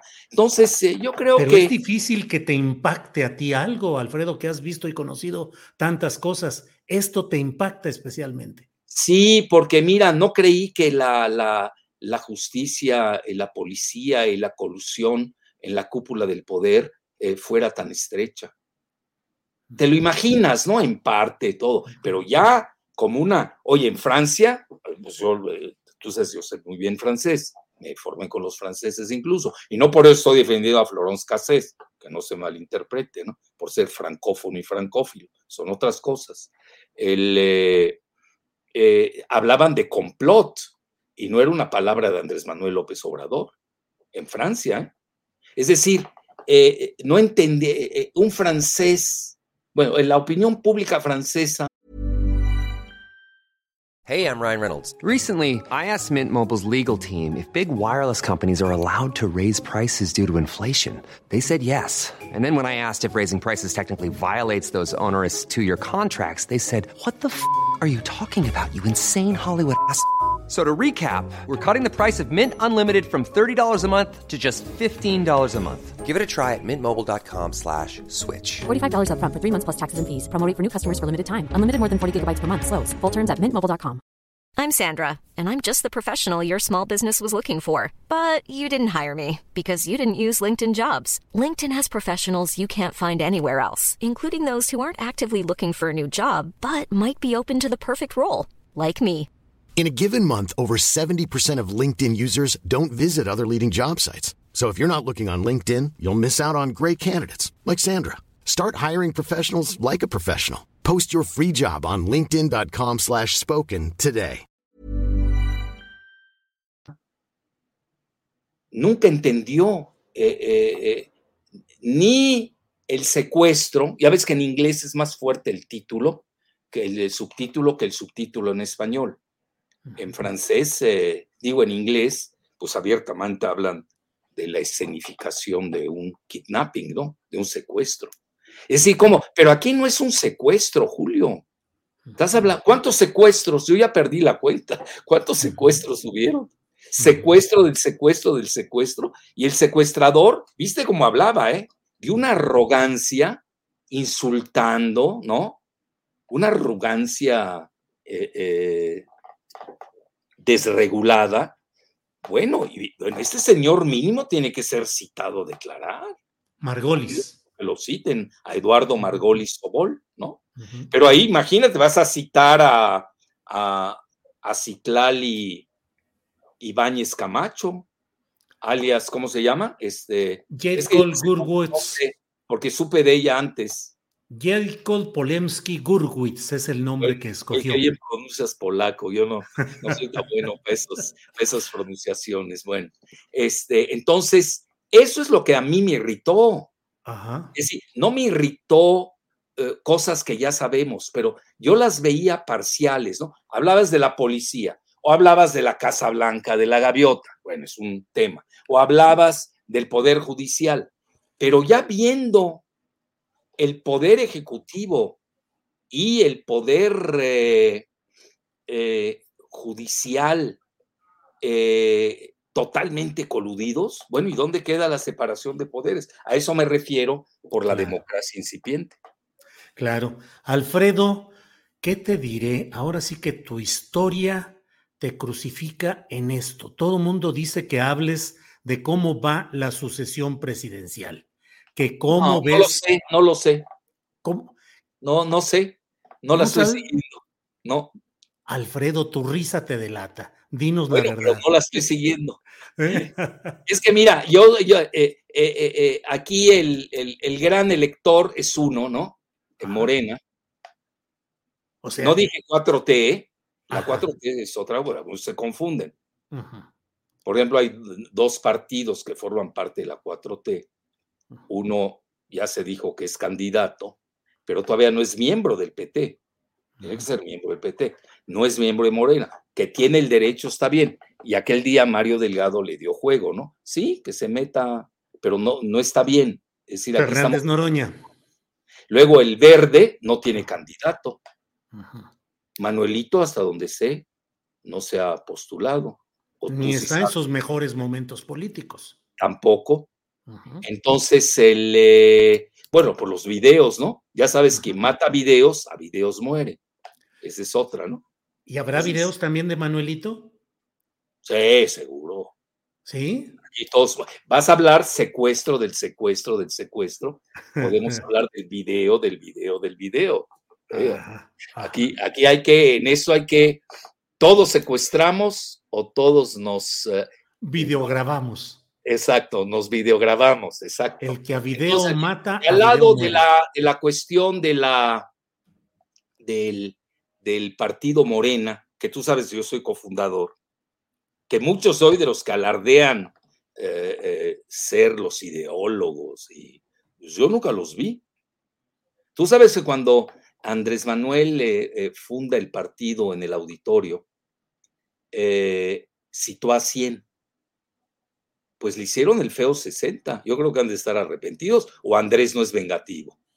Porque muchos de, los que faltaron, ahí medio les ha dado, no, no digo embajadas, pero sí les ha dado cobijo, ¿no? Bueno, no quiero ser cruel y citarlos.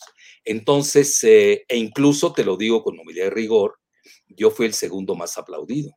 lo recuerdo, en el Auditorio Nacional. Bueno, entonces líder de la oposición, corrió hacia mí, lo digo eh, tal cual, y me dijo, oye, ¿viste qué ovación te llevaste? Y yo de inmediato ¿eh?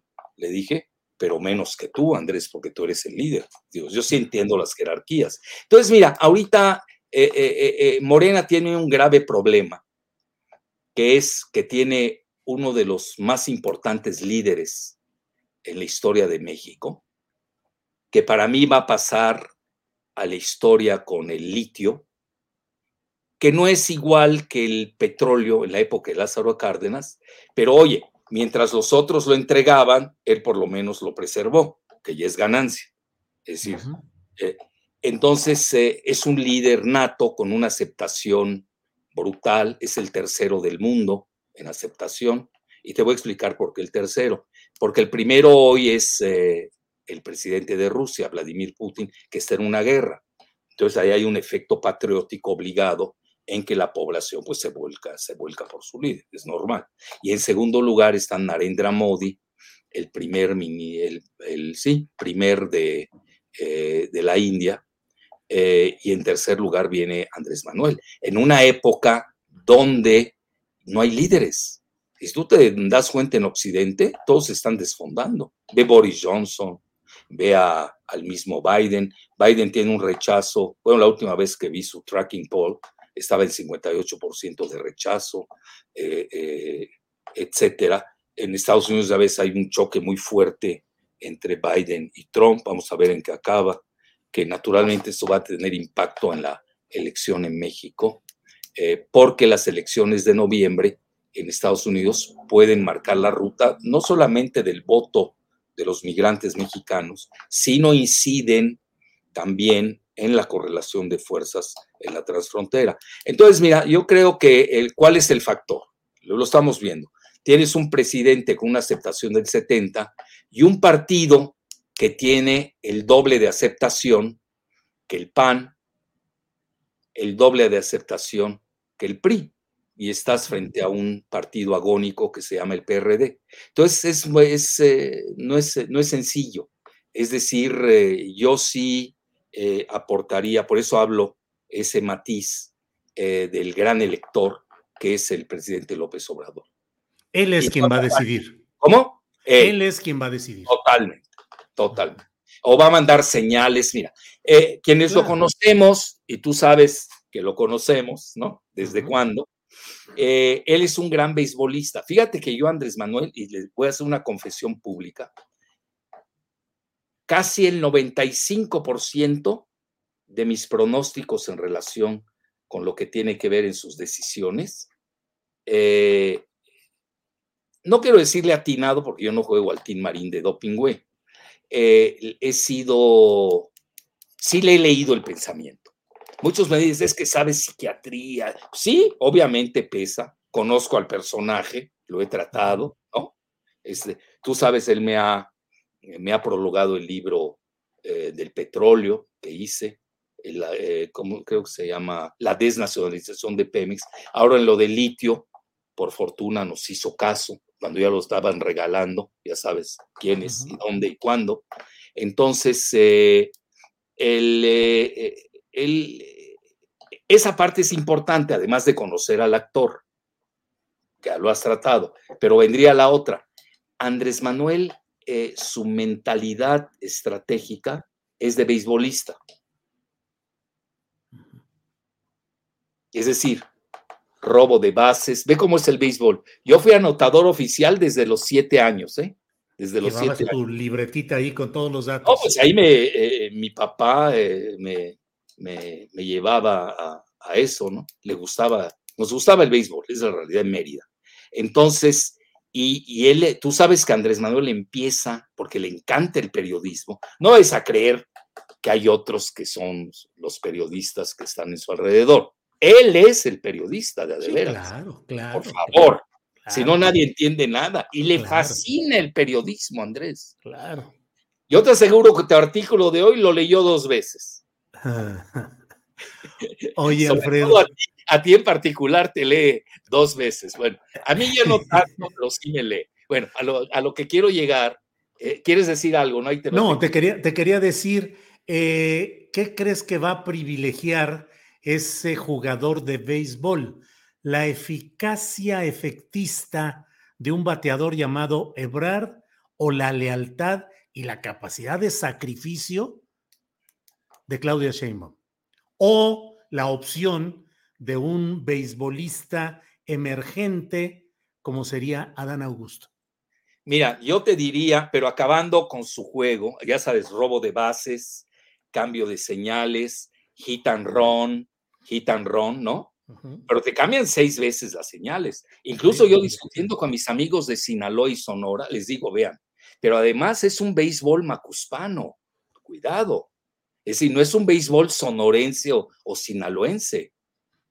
Difieren mucho. A ver, tú ves el béisbol de Sinaloa y Sonora, te lo dice alguien que sí sabe de béisbol, y supe yo mucho de béisbol. Ya no tanto ahora, ¿eh? Ahorita realmente ya eh, eh, veo la serie mundial y ya. Pues ya no veo ni los playoffs, con eso te digo todo. Pero la Serie Mundial sí la veo. Entonces, a lo que voy. Oye, pero en el béisbol nacional le vas a los guerreros de Tabasco. Olmecas son, ¿no? Olmecas, los Olmecas, de Tabasco. Sí, que son guerreros y muy buenos. Sí, a eso les vas. En el béisbol, no, en el béisbol como tal, no, pues yo soy sureño. No, en el béisbol político. los Leones de Yucatán, me estás preguntando. En el béisbol futurista, Alfredo. política? No, pues yo estoy con Andrés Manuel.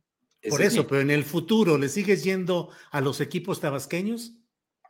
Bueno, acuérdate, yo soy muy cercano a los tabasqueños de toda la vida. y siempre desde que estudié en Mérida, de que estudié en Mérida, pues teníamos la, la, cuarta parte de que estaban en mi salón, eran hijos de ganaderos tabasqueños. he tenido siempre excelente relación con los tabasqueños, pero a lo que voy, pero no va, mira, yo creo, eh, muchos manejan que si la, decisión es sentimental, es una. Entonces ahí sería un capricho. Otros manejan que si es eh, eh, los lazos con Manuel Camacho Solís, que tú sabes que yo conocí muy bien, ergo se, pues sería un spoofing, ¿no? Lo que ahorita está de moda en llamar spoofing, que es una suplantación de identidad, pues estaría con Marcelo, porque ahí hay una deuda del pasado. ¿Te acuerdas la fase, el pleito entre Camacho y Cuauhtémoc Cárdenas, no? Tú de eso sabes mejor que yo. Yo porque conozco a los actores, nada más. Bueno, pero a lo que quiero llegar, el, eh, también se maneja. Y la otra es la cuestión, pero no por tabasqueño. Yo creo que este, cada uno, incluso doble A, pues tiene que ser triple A para que ya llegue a la final. Bueno, ahorita está en la, yo diría en la, sí, los tres vamos a ponerlos en la final. Y el, eh, el, pero tiene que aumentar la otra A para que sea triple A, que es la de AMLO. Es decir, aquí el factor, por eso te decía yo y empezaba, que el gran elector es Andrés Manuel. Y no hay que perder su tiempo tanto con las encuestas, porque mira, él es eh, travieso y yo te diría a nivel nacional cómo va el, el, puntaje, esa es mi muy humilde opinión. Yo creo que vamos en el tercer inning, en, juego, en tipo béisbol. ¿Te gusta este símil? Tercer inning. Tercer inning. Estamos empezando, están calentando. Viene noviembre. El, bueno, primero que nada, viene la elección de, de Brasil, va a ser importante si gana Bolsonaro, si gana Lula. En México tiene no un gran impacto, pero yo diría es un impacto metafórico, más que nada. Ahí lo ves. Eh, ya ves cómo está pegando que lo de Petro, que lo de eh, la izquierda nueva en Latinoamérica, que ni es tan nueva, porque además hay varias izquierdas. Yo creo que hay una gran confusión en eso. Si quieres, un día hablamos de ello. Tú que conoces bien a las izquierdas, y luego, en, última instancia, eh, la elección de noviembre en Estados Unidos, donde, y te lo digo abiertamente, este, eh, el Partido Demócrata, pues es muy cercano a, sobre todo, Biden, eh, Kamala Harris, Villarraigosa, los Clinton, Obama, bueno, a mí me consta, Obama era muy cercano a Manuel Camacho Solís. Y Marcelo era muy cercano a, bueno, es muy cercano a Villarraigosa y a todo el grupo Biden. Incluso Anthony Blinken, secretario de Estado. Fíjate, estoy hablando sin pasión, ¿eh? estoy tratando de ser lo más abstracto y racional posible. Anthony Blinken dice, Marcelo es mi amigo. No olvidemos que Marcelo también tiene expicaporte en el, en el eh, Palacio del Liceo en Francia con Macron. Entonces, él tiene dos fuertes apoyos hoy. Hoy, si fuera corte de caja de hoy, más allá de las encuestas, ¿eh? Y eh, yo diría que Marcelo sería el, el, candidato a vencer hoy. Conste, pero estamos en el tercer inning. Oye, tienes relevo, ya ves que el mismo Andrés lo ha dicho, hay relevistas, tengo iniciadores, ¿no? Relevistas. Bueno, Ahora, viene noviembre, de ahí te hago dos eh, y, parto también. Si tú notas todo el equipo de George Soros, que es muy poderoso, con la comunidad israelí de Nueva York y de Londres, eh, pues se ha visto que el equipo de Sheinbaum pues es muy cercano a su manera de pensar, a su ideología y, y yo diría hasta orgánicamente. Entonces ahí tienes, vas a tener dos escenarios para noviembre o dos o un escenario y un subescenario. Si gana el Partido Demócrata, no estoy diciendo que sea eh, sine qua non, no estoy diciendo tal cosa. Lo único que estoy diciendo es que van a influir, y tú sabes que si empiezan a influir, eh, bueno, no, no quiero ser tan naif decirte, no, no vamos a permitir que se entrometan en la elección presidencial, pero sí van a tener un peso que va a tener que considerar el presidente López Obrador. Ahora, en el otro caso del republicano, del republicano, eh, yo no veo que por la agenda del República, del Partido Republicano, te estoy hablando ideológicamente, eh, Julio, tú eso lo entiendes muy bien, eh, no veo cercanía ni con Marcelo ni con Sheinbaum. Ahora me vas a preguntar, ¿y con Adán? Bueno, no, tampoco, porque doble A es realmente es un agente, voy a citar al mismo Andrés Manuel, es su brother, ¿no? Pero no el brother tipo Alito con Belandia, lo que es Dóriga, ni con, ¿quién más era su brother? ¿De Belandia? Sí, sí, sí. Había uno más, ¿no? Ahí. Tenía varios brothers, hasta una sister, la Merker, su sister, y también había otro, creo que el Cero Gómez, ¿no? Uno de ellos. Bueno, a lo que quiero llegar es de que sí va a tener influencia la elección presidencial. Claro. Te digo, la elección intermedia en noviembre. Pero por eso te digo que es el tercer inning. Luego vienen dos innings más. Eh, eh, perdón, seis innings más. Estás hablando, ya el mismo Adán lo ha dicho, que el destape va a ser de julio a septiembre. Ya ves, hasta tú vas a tener tu marca, hasta tú. No por Julio, tú hoy ya te destapaste, hoy ya te leímos y vimos muy bien con quién vas. Pero, o quién piensas tú en tu análisis que estás viendo que tiene demasiado poder, que es muy sano porque tú lo estás viendo desde el punto de vista doméstico. Si tú te das cuenta, mi análisis es de béisbol y, e internacional. Yo realmente en lo nacional, lo único que tengo es el gran elector se llama Andrés Manuel. Yo no pierdo mi tiempo en encuestas. Claro. Claro. Oye, este, pues sí, está interesante todo el tema beisbolero, geopolítico, mediático, de todo. Pero como siempre, llega el momento en el cual la pizarra nos dice último inning y, termina al menos este partido de esta ocasión. Alfredo, ha sido un placer platicar contigo. Espero que nos veamos con más eh, frecuencia aquí en este programa y nos quedan muchos temas para poder seguir platicando, Alfredo. No, y si quieres, este, el séptimo, mira, en el béisbol hay dos innings cruciales. La fatídica séptima entrada. ¿Cómo? Séptima la, entrada. La séptima entrada, fatídica. Ahí nos vemos en la séptima entrada, si quieres. Vemos si hay este, relevos, no se cansan los jugadores, quién se cansa. Es decir, yo te diría, estamos en la tercera parte del trayecto. Falta, ¿eh? Falta, mucho. Y luego obviamente que nos vamos a ver en el noveno inning. Vaya, vaya, bueno, pues buen, buen recorrido. Alfredo, muchas gracias. Un abrazo. Igual. Mejor, suerte. Gracias. Ha sido el doctor Alfredo Jalife. Muchas gracias por la entrevista que hemos tenido con él en esta ocasión. Muchos comentarios de diversa índole, como es natural. Bueno, pues déjeme seguir adelante. Déjeme seguir con nuestro programa de hoy, con lo que tenemos programado. Y déjeme un segundito, un segundito, estamos ya listos aquí. En unos segunditos vamos ya con nuestra mesa de periodismo de este lunes 29 de agosto.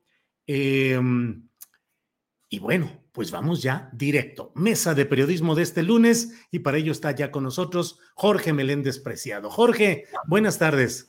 Hola, Julio, buenas tardes. Gracias, Jorge. Por ahí debe estar por llegar Salvador Frausto, así es que vamos avanzando en lo que llega eh, Salvador. Jorge, ¿cómo pinta la semana? ¿Cómo ves los días que están sucediendo? ¿Qué te llama la atención especialmente, Jorge?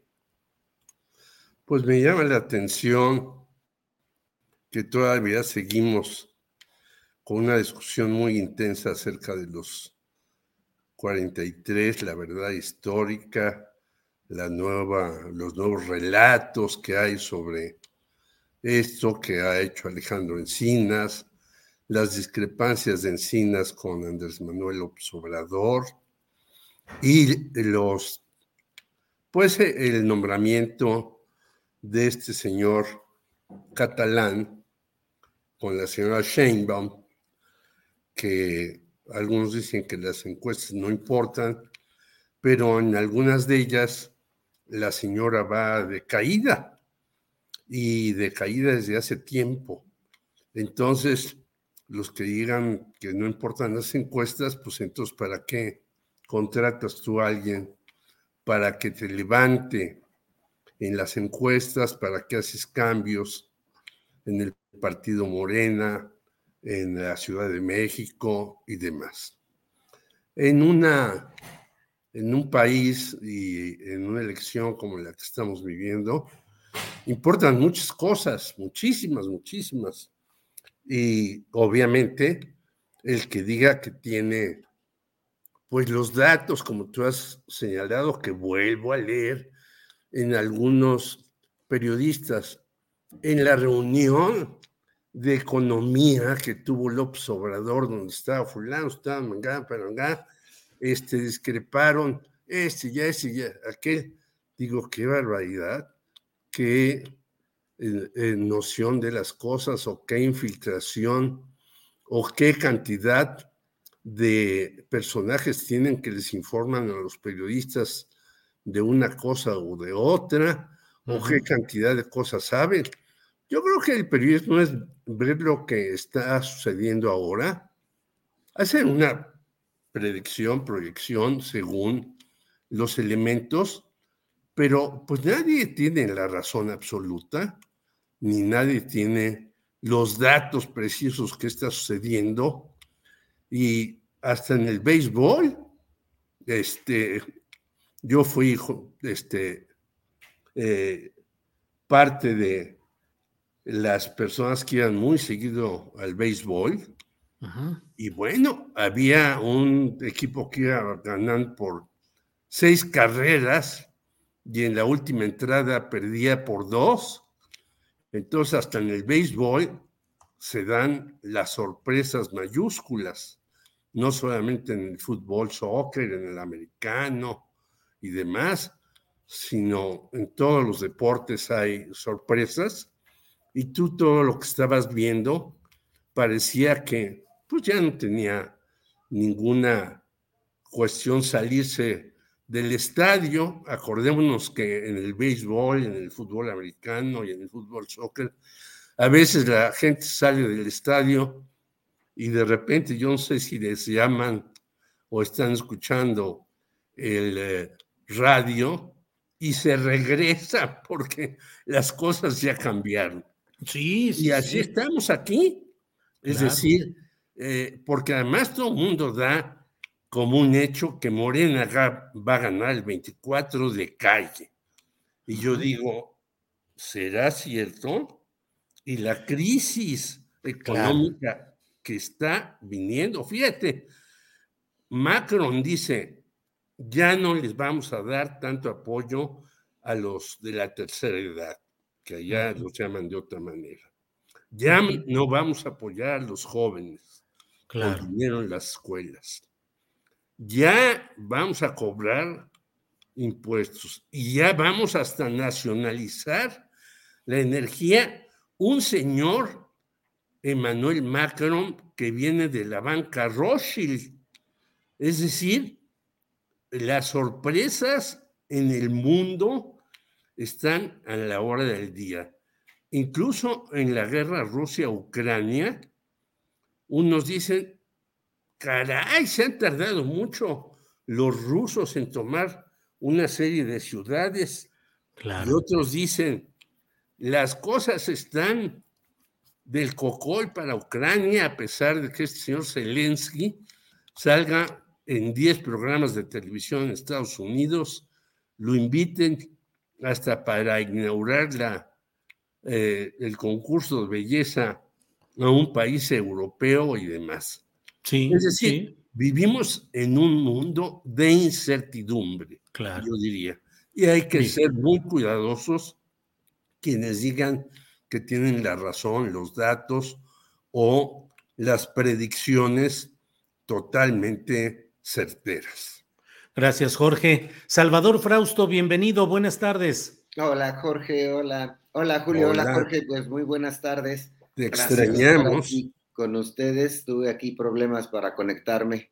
Bueno, Pero así sí. andamos. Estamos hablando de, de la carrera presidencial del futurismo. Ya sabes tú aquellas eh, frases eh, muy conocidas de, la, de los cronistas deportivos. Había una de Yogi Berra que decía, eh, esto no se acaba hasta, que se que acaba. se acaba, Y claro. había otro que era Fernando Marcos, que nos dejó una frase que decía algo así como, el último minuto también tiene 60 segundos. Que era parecida. Sí, que Era era parecida. parecida. Es decir, Así en es. el último minuto, Claro, pues podían meter dos goles, Sí. que iba perdiendo 1-0 y, Y ha sucedido, todo. ha sucedido, realmente ha sucedido así. Salvador, ¿cómo ves pues la, la cuestión futurista, la política mexicana con estos símiles deportivos de que sabemos que falta todavía mucho tiempo, pero ¿cómo vas viendo las cosas, Salvador?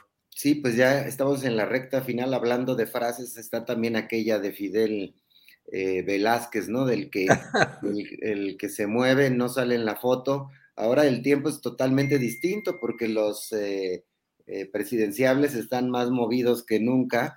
Están haciendo actividades, los vimos este fin de semana otra vez en, en, el- en pasarelas, en- tomándose fotos recientemente con el presidente López Obrador y la declaración del presidente hoy eh, que dice que él no va a apoyar a, a ninguno en especial, sino eh, al que gane la encuesta o las encuestas que se hicieren, él apoyaría a ese, esa candidata o a ese candidato para la presidencia. Y el asunto es que pues no se ve eh, la sucesión, parece, todo parece indicar que se va a jugar dentro de la cancha de, de Morena y la oposición pues sigue sin, sin pintar, sin tener algún candidato interesante para poderle competir. Entonces, eh, los tiempos eh, sí están muy adelantados porque pues más o menos en un año em, ya tendríamos eh, que tener más o menos dibujado quién podría estar ganando la encuesta de, de Morena, si es Marcelo Ebrard, que se le ve activo, incluso haciendo algunas quejas formales de que no hay cancha pareja. Este, está Claudia Sheinbaum muy, muy movida en TikTok. Las campañas en, redes sociales están también a todo lo que da, se están moviendo con todo. Tenemos a Monreal con su canción este, también haciendo campaña y pues todo parecería indicar que, y Adán Augusto, por supuesto, está ahí la jugada por la sucesión presidencial. Entonces, eh, me parece que en la agenda de lo que viene es, es eso, estaremos viendo a estos candidatos moverse y pues la, decisión me parece que estará entre Claudia y Marcelo. Ahí uno de esos dos, el que gane, la, apriete más el paso de aquí a la encuesta en el siguiente año es clave para ambos. Ese será el candidato presidencial y muy probablemente el presidente de, de la República. No se ve que se juegue en otro, en otro lugar. Solo agregaría que lo que eh, otro asunto político que está aquí sobre la mesa discutiéndose es el, el tema de lo que viene en el Congreso. Vienen dos reformas que intenta el presidente López Obrador pasar, que va a ser muy difícil que pasen, que es la reforma electoral, en la cual pues quiere quitarle poder y fuerza al, al INE y quiere que que cueste menos, que absorba las actividades de los institutos electorales eh, locales, que los consejeros electorales se elijan eh, a través de, pues de, algún método de elecciones para que los ciudadanos puedan eh, decidir quiénes son sus consejeros electorales.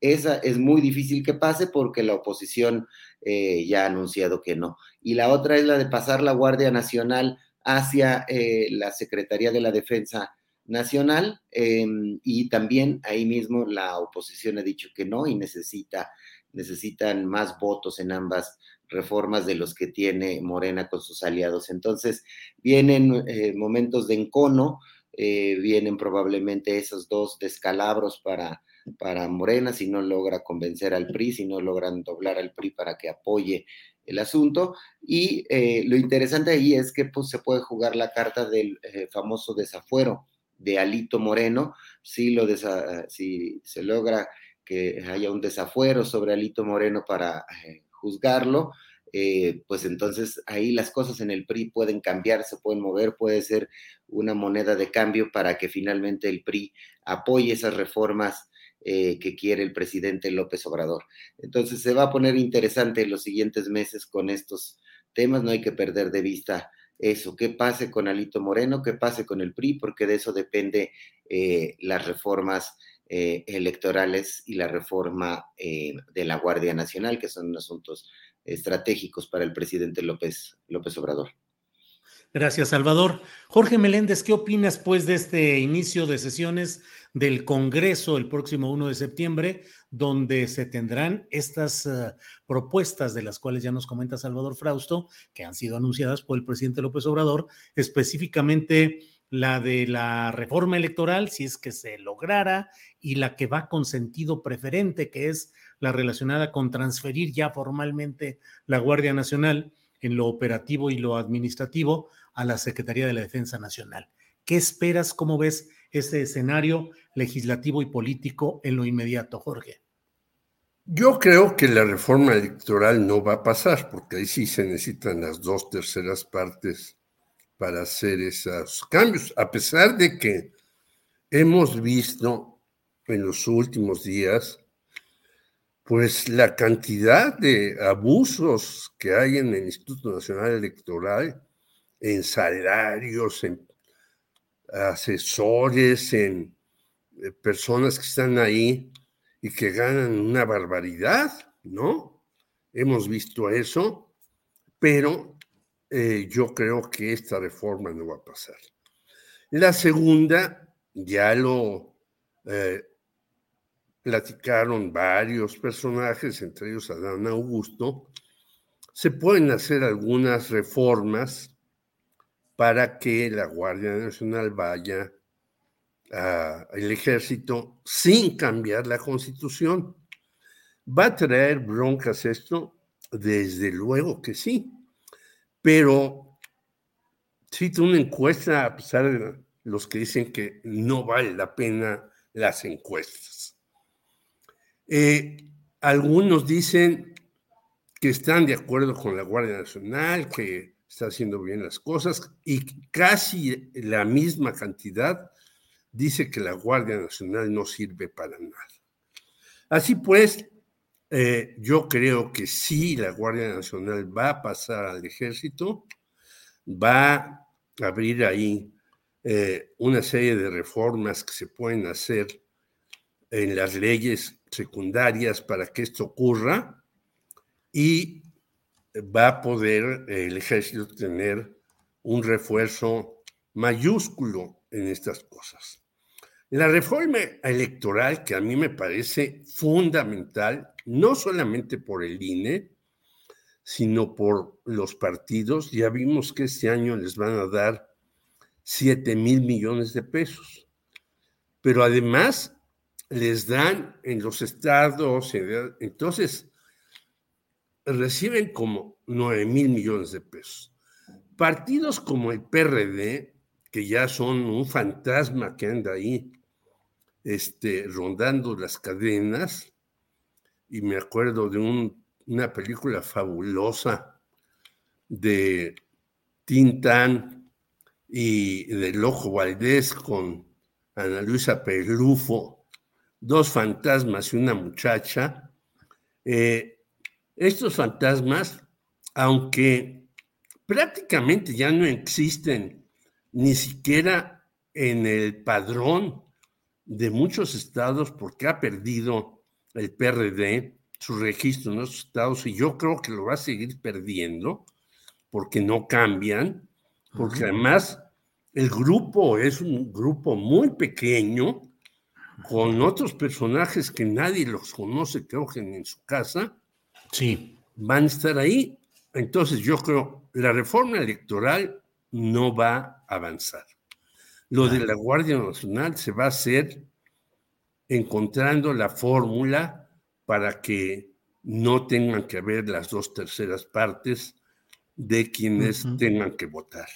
Bien, gracias Jorge. Eh, Salvador Frausto, Netflix pareciera ser ahora un factor de definiciones o de impulso de decisiones gubernamentales. La transmisión de este nuevo documental o docuserie, le llaman ellos, de Netflix sobre el caso eh, Florence Cassés y e Israel Vallarta, pues ha llegado hoy a la propia conferencia mañanera de prensa y el presidente ha anunciado que va a buscar que salgan quienes han sido víctimas de torturas y comisiona a la secretaria de Protección y Seguridad Ciudadana, Rosa Isela Rodríguez, para que ella se encargue de buscar que se dé celeridad a estos casos. ¿Qué opinas en sí de esta docuserie, Salvador? Y por otra parte, ¿qué tanto opinas de ese poder reiterado de medios que ahora incluyen a Netflix, como antes la prensa escrita, ahora Netflix capaz de empujar decisiones políticas. Salvador. Claro, Netflix es ya un, eh, un jugador eh, muy relevante dentro de la, la, vida política y la vida nacional, las discusiones eh, que se dan entre los ciudadanos. Netflix tiene ahí un, un papel bien importante y lo hemos visto este fin de semana eh, con el estreno de, esta docuserie sobre Florence Cassés, que vuelve a poner sobre la mesa toda la historia de aquel abuso que se generó desde el poder, desde los medios de comunicación, eh, para encarcelar a esta señora y a otros eh, personajes, como como Vallarta y a Florence Cassés. Y ahora, bueno, pues está ya después de muchos años, em, sigue Vallarta en la cárcel y podría eh, quedar libre si eh, con la influencia de Netflix, que es eh, un jugador activo en este eh, juego político que hemos visto y es muy interesante estar analizándolo porque ahí en las pantallas, eh, en los servicios que da Netflix se están dando muchas de las discusiones. El otro asunto es eh, las series, por ejemplo, de narcos que hay que pululan en, este espacio y en otros espacios de, de televisión por paga o de televisión abierta, también Televisa le está entrando a los a los documentales a través de varias plataformas. Em, entonces, ahí se está jugando el asunto. En Milenio sacamos hoy un reportaje muy interesante de mi compañero Víctor Hugo Mitchell, en el cual la, reina del, Pacífico está demandando a Netflix y a Telemundo por haber explotado su imagen. Entonces está pidiendo 40% de las ganancias que deben ser millones y millones, no se conoce cuánto eh, habría ganado Netflix por esta serie en la que sale Kate del Castillo em, eh, y interpreta a la Reina del Pacífico. La serie se llama La Reina del Sur y exige 40% de las ganancias. Lo interesante de este reportaje de mi compañero Víctor Hugo Mitchell es que eh, hay un precedente. Los abogados de la Reina del Pacífico, de Sandra Ávila, tienen muy estudiado el caso de Gael García, de cómo le ganó la demanda a Diageo, me parece, que es el nombre de esta distribuidora de, bebidas alcohólicas, porque utilizaron la imagen de Gael García sin su permiso y Gael les gana la, demanda y el uso y costumbre parece ser que va a ser esa cantidad, 40% de regalías por usar la imagen. Si eh, ganara eh, la reina del Pacífico esa demanda, se mete en un problema grandísimo. Em, Netflix y las eh, distribuidoras de este tipo de contenidos, eh, porque hay muchísimas series, podrían seguir ese mismo camino. Muchos otros narcotraficantes o presuntos narcotraficantes o políticos, figuras públicas cuya imagen ha salido en, en, docuseries y en documentales. hay ahí algunos otros antecedentes como el pleito que, que tuvo eh, la esposa de Vicente Fernández con, me parece que en Televisa, también por hacer una serie de, de, la vida del cantante Vicente Fernández. Entonces, eh, tenemos a Netflix jugando, jugando fuerte como una influencia, eh, como un aparador donde se exhiben los relatos políticos y con una, insistiría en, subrayar la influencia, porque quienes no conocían el caso Vallarta y cómo el gobierno de Calderón montó esa persecución y montó eh, y fabricó culpables eh, con eh, el caso de Florence Cassés. Ahora lo saben, es decir, antes lo sabíamos las personas más informadas en las cosas políticas, pero Netflix llega a millones y millones de personas y, y está participando en la discusión pública y en el juicio influyendo en el juicio que hagan los ciudadanos sobre los asuntos públicos. Entonces, está muy interesante ese, ese debate, Julio.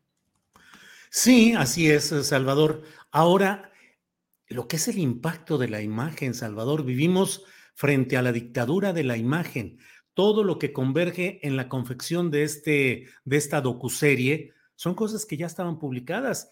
Eh, Emmanuel Stills, la periodista belga, pero que tiene mucho tiempo radicada en México y que escribió un gran libro, pues es parte del hilo conductor y el otro es obviamente el libro en el cual se fundamenta esta docuserie, que es el de Jorge Volpi, pero comparecen periodistas, eh, José Reveles, eh, es decir, cosas que ya estaban publicadas, pero que no necesariamente se habían potenciado, sino hasta que llega el impacto de la imagen y de una productora internacional como es Netflix, Salvador. Así es, es eh, la, gran, la gran plataforma periodística que ofrece este formato de docuseries y su tremenda influencia. Casi todo lo de la, lo de la serie se, se conocía, casi todo, pero cómo ordenan el relato, que ese es el talento de los documentalistas, ¿no? Yo soy admirador de los, de los buenos documentales y del talento de los buenos documentalistas que logran armar un relato eh, para contar una historia que va a llegar a muchísima más gente que los reportajes que hacemos en los medios tradicionales. De comunicación, incluida la televisión, los reportajes de televisión que tienen pues más audiencia que, lo, los publicados en periódicos o revistas impresas o en sitios web, eh, este peso de, Netflix y la cantidad de documentales eh, que se están haciendo es impresionante, es por un lado y además eh, muy saludable para la industria periodística, para los periodistas que están participando y que están siendo invitados a participar en investigaciones que son, que salen a través de estos formatos, muchos colegas nuestros están en, ese, en esa alternativa ahora, es otra fuente de trabajo y con un eh, megáfono gigante, ¿no? Esta serie de, de Florence Cassés es eh, muy, muy fuerte, es un golpe en la mesa, es, insisto, para el gobierno de Felipe Calderón, que eh, un golpe muy, muy fuerte, Calderón debe estar escondido, no sabiendo qué qué hacer frente a esta circunstancia, porque quienes no sabían la participación de su gobierno en este tipo de, asuntos, pues ahora, ahora, ahora lo saben, incluso y eh, la participación en aquel montaje de colegas, de periodistas, de medios de comunicación, pues es eh, también eh, exhibido de una manera muy potente, muy fuerte, y tenemos a Netflix dando ahí el golpe. Por cierto, mañana en Milenio llevamos la respuesta de Netflix y de Telemundo a esta demanda em, que le está, imponiendo, le está interponiendo eh, la reina del Pacífico a, estas, a estas eh, plataformas de distribución de, de contenido audiovisual, Julio.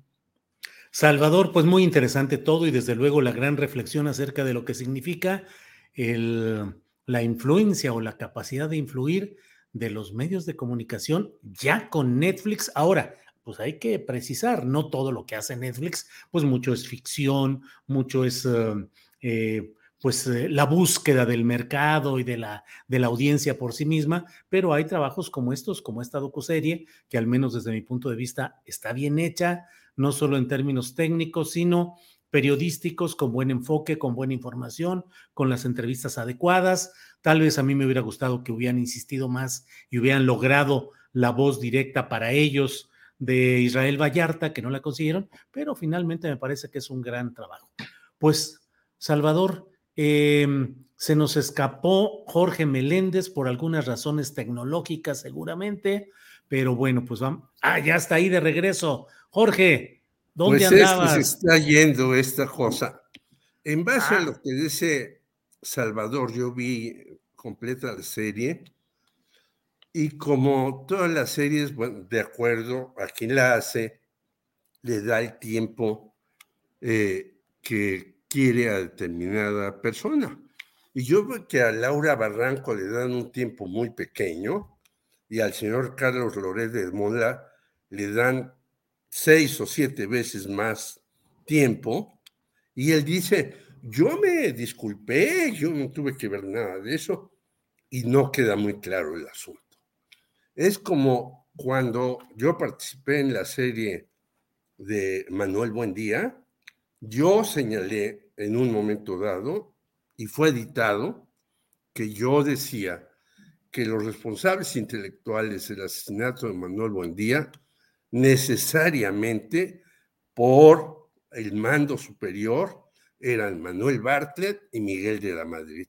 Y eso no apareció en el programa, pero lo que dice Salvador, pues a lo mejor hasta voy a demandar a Netflix porque yo aparecí allí no me dieron un centavo. Al contrario, me hicieron ir tres o cuatro veces a un lugar donde grabaron las cosas.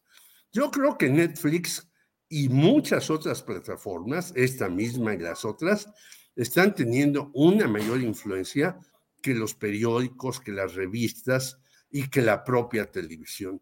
La televisión volvió a subir en época de pandemia, porque pues no había este, mucha gente que estuviera suscrita a Netflix, pero ahora tenemos no solamente Netflix, sino una cantidad de plataformas en la televisión tremenda y están justamente tratando de sacar cosas impresionantes, no nada más eh, filmaciones que resultan muy interesantes, sino ellos se han dado cuenta que como en los viejísimos años 50 que yo veía, por ejemplo, la prensa y el esto, esos periódicos se vendían muchísimo más que cualquiera otro, uno por los deportes y otro por los crímenes que salían en, el periódico la prensa. Bueno, ahora esta reforma tiene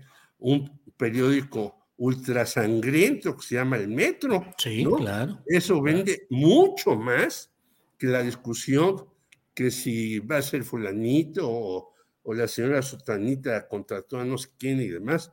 Entonces, eso es lo que está pasando con estas cosas de Netflix. Sí. Bien, pues muchas gracias a ambos por esta oportunidad de repasar algunos de los temas interesantes de estas horas. Salvador Frausto, muchas gracias. Buenas tardes. Gracias, eh, Julio. Gracias, eh, Jorge, por la, la conversación. Al contrario, qué gusto verte nuevamente. Jorge, muchas gracias y buenas tardes. Buenas tardes, Julio. Un abrazo a Adriana, a la audiencia, a Salvador y a todos los demás. Que estén bien y esperemos que el señor Slim, que nos sigue quedando a deber, ese sí nos sigue quedando a deber toda la vida, eh, no haga que el Internet se interrumpa tan rápidamente. Híjole. Bueno, Salvador, Jorge, gracias. Seguimos en contacto. Hasta luego. Hasta, luego. Gracias. No se vaya porque enseguida está ya con nosotros Adriana Buentello y vamos a platicar sabroso y a fondo de varias cosas. Adriana, buen lunes. ¿Cómo estás, Julio? Muy buenas tardes. Saludos a todos los que todavía nos están viendo por acá. ¿Qué tal el fin de semana, Julio? Sabroso, descansadito, pero no se vayan porque si se van, se van a perder la plática que va a encabezar Adriana sobre cómo le fue viendo este, esta docuserie de Casés y de Vallarta. ¿La viste, Adriana? Sí, Julio, y quedé impactada también. Eh, la verdad es que, eh, pues, para ser muy franca, empecé a verla con, pues, eh, como una especie de entretenimiento, porque, bueno, Netflix es una plataforma que principalmente se ha he distribuido, se ha em, difundido como una plataforma de entretenimiento y empezamos a ver algunos trabajos interesantes. Ya también comentaba Jorge el caso del documental sobre Manuel Buendía. Y la verdad es que, pues ya sabes que se hace fin de semana con un ritmo más relajado, hasta casi literalmente las palomitas. Y sí, Julio, es un shock impresionante porque es un trabajo bien hecho, que tiene unas voces inéditas que lograron eh, tomar voces eh, o poner voces en este, en este documental eh, fundamentales que nunca antes habíamos visto juntas y más en este contexto ya de la cuarta transformación y que me parece que tiene que tener una reflexión mucho más profunda, Julio. Para empezar, retomar todavía el papel de los medios de comunicación. ¿Cómo es posible? Yo no sé, aquí también tu opinión, Julio, porque a veces que parece que causa escosor en el caso de los medios y de los periodistas, que entre nosotros mismos haya una autocrítica y que eh, ¿cómo es posible que no es, haya sido sancionado, que no esté en la mesa un tema también incluso penal en contra de periodistas o supuestos periodistas de medios de comunicación que hicieron un montaje porque esto es un acto criminal. Finalmente ya está eh, plenamente comprobado con muchas, eh, con muchas pruebas con muchos señalamientos, con muchas declaraciones, con un proceso que ha estado también en, en, diferentes instancias, pero también en la Suprema Corte, en el caso específico de Florence Cassé, pero que todo esto fue fabricado. Julio, ¿cómo es posible que no, eh, si no hay una situación también de crítica y de una un señalamiento claro hacia medios de comunicación y, personas que orquestaron ese montaje, independientemente también de los funcionarios, el propio eh, eh, Genaro García Luna y los presidentes en turno, pero no me explico cómo sigue, cómo sigue funcionando también este tema eh, de los medios sin que la sociedad pueda eh, hacer, pues tener realmente esa justicia también en cuestión de los medios, ¿no, Julio? Sí, sí, la verdad coincido totalmente, Adriana, porque se educa a la sociedad en el cinismo cuando se mantiene en los portales importantes, es decir, no hablo de los portales de Internet, sino en los nichos mediáticos más relevantes, se mantiene a figuras que incluso son manejadas públicamente como profesores, como el teacher López Dóriga, como el gran periodista Loret de Mola, cuando muchas veces son simplemente correas de transmisión de intereses, de poderes nefastos para la sociedad que se aprovechan de esos espacios de televisión para tratar de inducir, de construir percepciones sociales a gusto de esos poderes nefastos y que luego cuando son eh, conocidos todos sus enredos de las compras de eh, las presiones y los chantajes, por ejemplo, eh, en cuestiones inmobiliarias de familiares de López Dóriga, del enriquecimiento, del uso de esa falsa eh, información aparentemente normal, pero que es publicidad pagada, las entrevistas a modo, y en el caso de Loret de Mola, desde luego, el hecho innegable del montaje que fabricó y que ahora dice, pues sí, debimos, debimos, alguien debió darse cuenta de que estaba siendo torturado o maltratado Israel Vallarta a cuadro. Pero bueno, pues es que en aquel tiempo la gente dijo, le dieron dos cachetadas y alguien pudo haber dicho, pues que le dieran cuatro ¡Sas, mano! Cuánto cinismo y cuánta irresponsabilidad, pero ahí sigue caminando todo ese, todo ese esquema, Adriana. Julio, cosas que no se entienden en, eh, si no es por esta complicidad que hay mediática de todos los procesos que hemos vivido, pero sí la complicidad criminal de, de, también de comunicadores y supuestos periodistas en este tipo de procesos. A mí me parece que también debe, debemos de asumir un papel mucho más responsable y no simplemente lavarse las manos y pues yo este pues no sabía nada y eh, hay muchos personajes involucrados y yo sí eh, a mí me parece irrelevante, Julio, en el caso de Loret de Mola particularmente, qué nivel de responsabilidad frente a un montaje como el que ya está comprobado que hizo Genaro García Luna, qué nivel de complicidad tiene, porque también el que sigamos eh, viendo estos contenidos, el que sigamos incluso como comunicadores, como periodistas, eh, dándole espacio a voces como las de estos personajes, de alguna manera perpetúan a estos, a estos, eh, pues a estos mismos actores mediáticos en este sistema y pues sobre todo en detrimento de nuestro propio trabajo periodístico. Y también uno de los temas que yo también quedé realmente impactada es cómo se evidencia desde mi punto de vista el propio Eduardo Margolis, la forma en que fue entrevistado y que él se, él mismo se, eh, se expresa, creo que se inculpa más de lo que quiere, eh, pues, deslindarse. No sé cómo veas tú, pero en el momento en el que dice, yo si lo hubiera querido, lo mato allí, o, lo, la forma en que se expresa, a mí me parece que fue una evidencia bastante clara de, cómo está involucrado este personaje en esta trama y que lo que también eh, era un personaje quizá no se veía con tanta eh, claridad como antes. Lo que comentábamos ayer, Julio, es que habíamos visto referencias a este personaje en algunos medios escritos, pero por supuesto que nada que ver en medios electrónicos, no había tenido esa difusión porque sabemos del poder de ese tipo de personajes también y que pues ahora estamos viendo pues otra eh, magnitud, otra dimensión de este mismo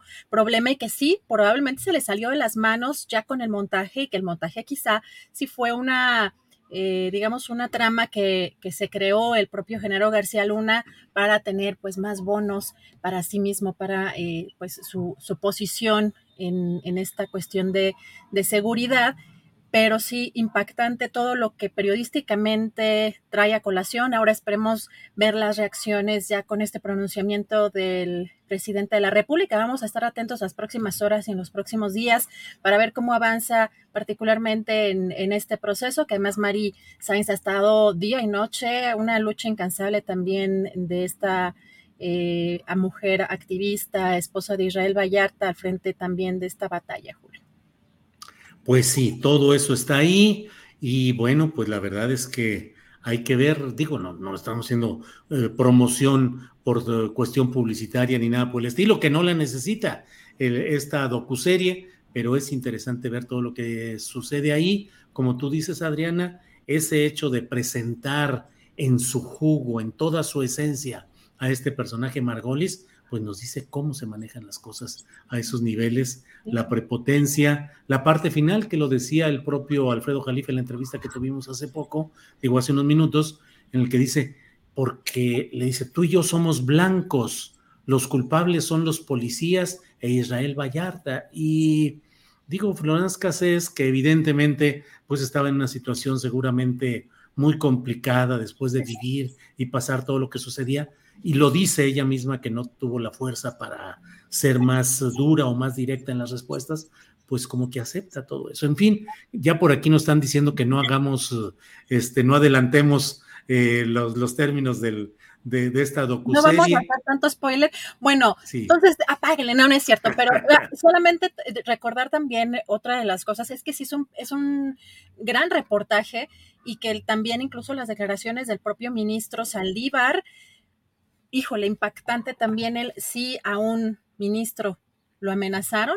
Sí. sí en estas condiciones, lo que le decía, imagínense un ciudadano de a pie, lo que no pasó y lo que Julio ahí tomo las palabras del propio ministro, lo que no, lo que no se ha visto, lo que no sabemos de lo que se fraguó, lo que eh, pasó durante ese sexenio. Así que sí es tremendo, sí es impactante. Yo también coincido que, eh, pues, eh, no nada más que me haya quitado el sueño, sino que me puso a pensar en todos los procesos y todas los, pues, la espectacularidad que vimos en ese sexenio en televisión, sobre todo en televisión, también en radio, pero la cobertura mediática, porque hay muchos vicios también del periodismo, no solamente en una complicidad abierta, sino muchos vicios eh, del propio Chayo, puede ser, pero también de las propias prácticas y usos y costumbres, por, por decirlo de alguna manera, de, del periodismo. Pero veo también allí muchos personajes, incluso colegas que están en esos momentos que yo conocí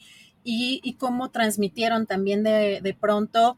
Eh, tú eh, te recordarás en, en, esta, en esta serie o en esta docuserie, Julio, como ya algunos conductores eh, sin la presunción de inocencia, así de ojalá que lo, lo condenen y que no salga o que lo, ¿no? Que pague por lo que hizo cuando al periodista no le toca realmente hacer eso y menos en unas circunstancias como esas. Así que sí es una reflexión, no nada más para el sistema eh, judicial, sino también para el, el, ejercicio periodístico y cómo ahí sigue impune, Julio. Ese montaje sigue impune. Incluso también hay personajes de la 4T que participaron en ese, pues en ese, en ese montaje, Julio. Azucena Pimentel, que era la productora ahí y que luego fue productora de las mañaneras ya en la 4T, como parte del equipo de Jesús Ramírez Cuevas, el coordinador de comunicación social, y que cuando se le evidenció y el propio presidente de la República dijo, pues es que si eso es cierto, una persona así no puede estar aquí con nosotros, pues la cambiaron a la Secretaría de Educación Pública, donde sigue cobrando como directora general o coordinadora de algún área de televisión educativa. No es ni siquiera, no es obviamente, no es un asunto personal, muy, muy libre, pues la señora Pimentel de rehacer su vida profesional donde pueda, pero pues sí es contradictorio que ella, que fue productora de ese montaje, en ese montaje, es, ahora esté colaborando con la misma instancia de la 4T. Pero sobre pues, todo porque dijo, Julio, que se iba a aclarar y que ahí lo iban a informar y nunca sucedió. O sea, también es que es. esas precisiones sí también hay que, hay que puntualizarlas. Y Julio, uno de los temas también del fin de semana eh, ya es muy famoso de pronto algunos segmentos de este programa de Carlos Alarraqui, ya sabes que tiene invitados de, pues muy controversiales, sobre todo porque la verdad es que encabezan, pues muchas veces este racismo, clasismo, una visión muy de derecha, eh, muy anti López Obradorista en particular también. Y el fin de semana pues estuvo circulando en redes sociales uno de los segmentos o un segmento de una entrevista que Carlos Alarraqui está haciéndole a la actriz Laura Zapata. Y en este programa, pues no nada más le llamó acomplejado al presidente Andrés Manuel López Obrador, sino que llamó huevones a los mexicanos, Julio. Eh, sobre todo porque Carlos Alarraqui le estaba preguntando que, pues si había tantos errores o tantas eh, en el gobierno del presidente López Obrador, ¿cómo era posible que eh, tuviera todavía tanta aprobación. Hoy el presidente le responde así, vamos a escuchar. Que eso no es cierto. El pueblo de México es de los pueblos más trabajadores del mundo. Pero ese es el clasismo. Si el pueblo de México fuese un pueblo flojo, indolente no saldría adelante en ninguna parte. Y ahí está, como tú dices, el ejemplo de nuestros paisanos migrantes. Están enviando, pues, este año yo creo que se va a llegar a 60 mil millones de dólares. A lo mejor la señora no sabe que ese es el principal ingreso del país, fruto del trabajo de los mexicanos.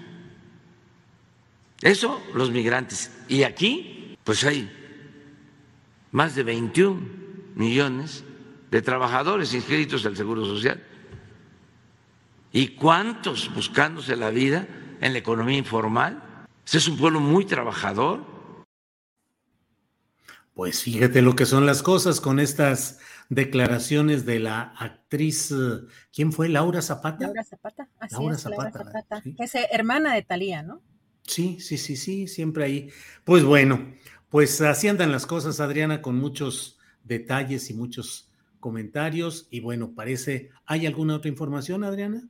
Bueno, porque es un tema que le estamos, le hemos estado dando seguimiento. Tuviste una entrevista eh, la semana pasada con Gabriel Sosa Plata y eh, la Suprema Corte de Justicia de la Nación avaló el proyecto del ministro Pérez Dayan y declaró con esto, eh, con esta aprobación se declaran bueno, inválidas las reformas a la Ley Federal de Telecomunicaciones y Radiodifusión de 2017 que imponía a los comunicadores distinguir entre contenidos informativos y de opinión.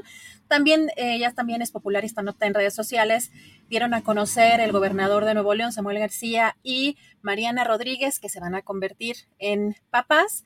Y también el informe, recordar que el informe de gobierno del presidente es el próximo jueves y, siempre ajustó el horario, había dicho que iba a ser a las 11 de la mañana, pero en realidad va a ser a las 5 de la tarde, entonces no, también reitero que no va a haber eh, mañaneras, así que vamos a estar atentos también a este, el informe, Julio.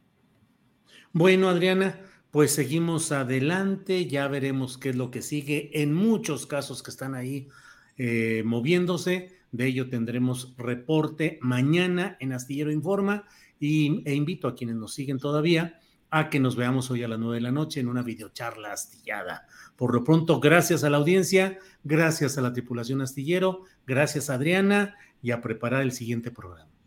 Hasta mañana, buen provecho, gracias.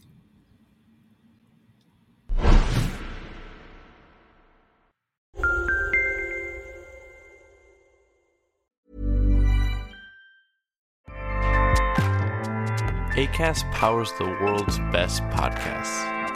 Here's a show that we recommend. The Real Housewives is a guilty pleasure for most, but if you're looking to not feel guilty about that pleasure, tune in to Everything Iconic with me, Danny Pellegrino, where I break down all the messy moments and behind the scenes antics of Bravo's popular franchise. And on Everything Iconic, I also interview celebrity guests like Kelly Ripa, Kiki Palmer, Drew Barrymore, Cameron Diaz, and more about their guilty pleasures, their past work, and so much more. So if you're pop culture obsessed and find yourself watching way too much reality TV like me, tune in to Everything Iconic with Danny Pellegrino wherever you listen to podcasts. ACAST helps creators launch, grow, and monetize their podcasts everywhere. ACAST.com. Para que te enteres del próximo noticiero, suscríbete y dale follow en Apple, Spotify, Amazon Music, Google o donde sea que escuches podcast te invitamos a visitar nuestra página julioastillero.com.